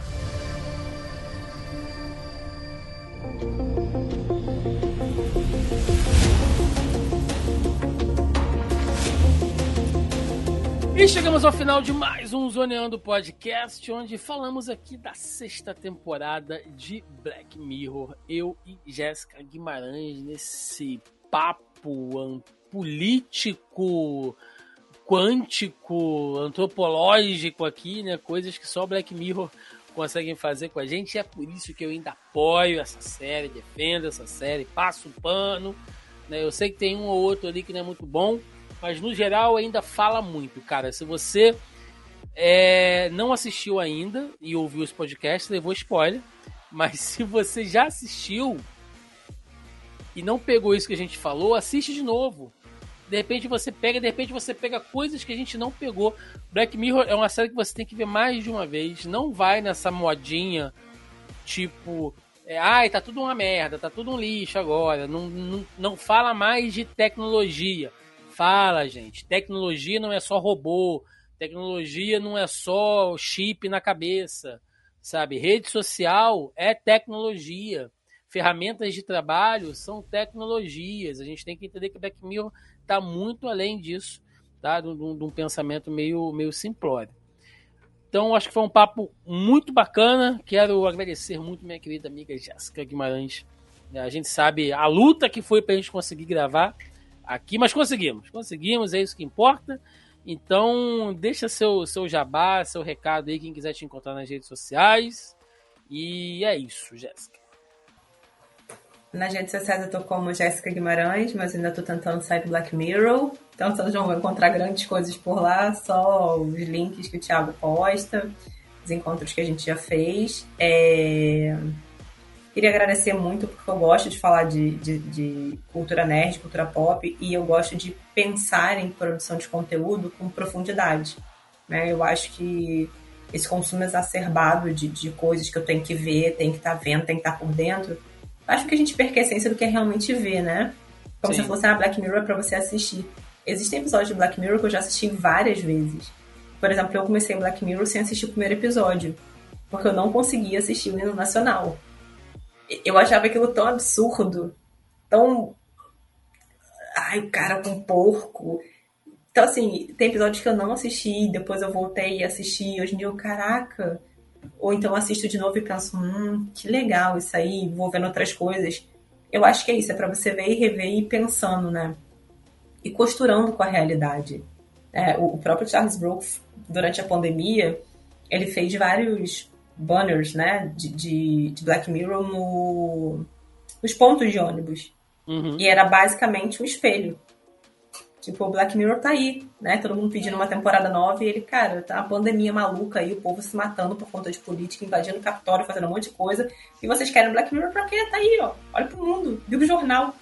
Liga o jornal, liga a TV e vocês vão ver um monte de Black Mirror. Então, acho que é um pouco disso, né?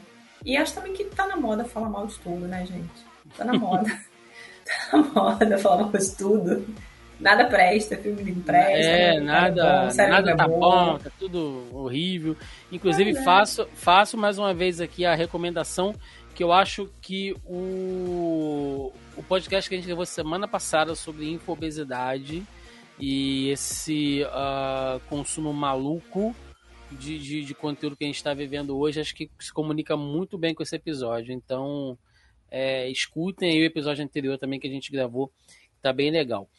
Galera, recadinhos de sempre, né? É...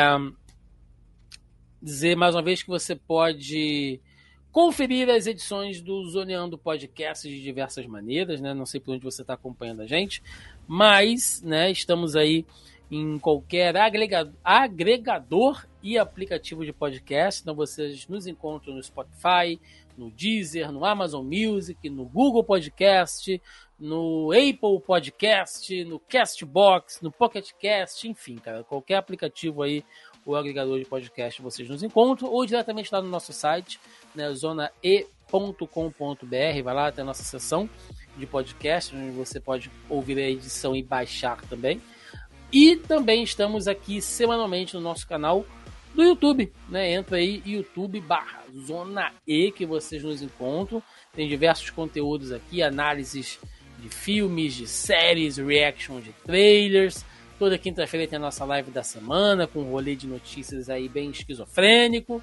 E toda sexta ou sábado, edição do Zoneando Podcast com algum tema da cultura pop para vocês. Além disso, vocês nos encontram nas mais redes sociais, né? Além, de, além do Facebook, Estamos também no Instagram, estamos no Facebook, inclusive no nosso grupelho do Facebook. Se você não faz parte do nosso grupo, vai lá no Facebook, busca por Zoneando Podcast que vocês nos encontram, né? Ou na postagem desse programa no nosso site também, logo abaixo ao player, tem lá o link para você participar. Estamos no Twitter e estamos no TikTok também. Vamos para o Blue Sky? Vamos para o, o Threads? Não sei, gente, não sei. Muita rede social, então é tá complicado. Mas vocês conseguem falar com a gente aí da melhor maneira possível. E é isso. Agora eu quero saber nos comentários, me conta aí qual o seu episódio preferido dessa sexta temporada de Black Mirror. Se você teve alguma outra sacada, alguma outra coisa que a gente falou aqui que você não pegou, coloque aí nos comentários porque queremos saber também. Ficamos por aqui e até semana que vem. Um abraço e até mais. Valeu. Ó, super indico aí, hein? Quem não assistiu Tales from the Loop e Years and Years, duas séries Isso aí, recomendações. Prime Video, Years and Years no HBO Max. Maravilha. Valeu, galera. Até semana que vem. Até mais.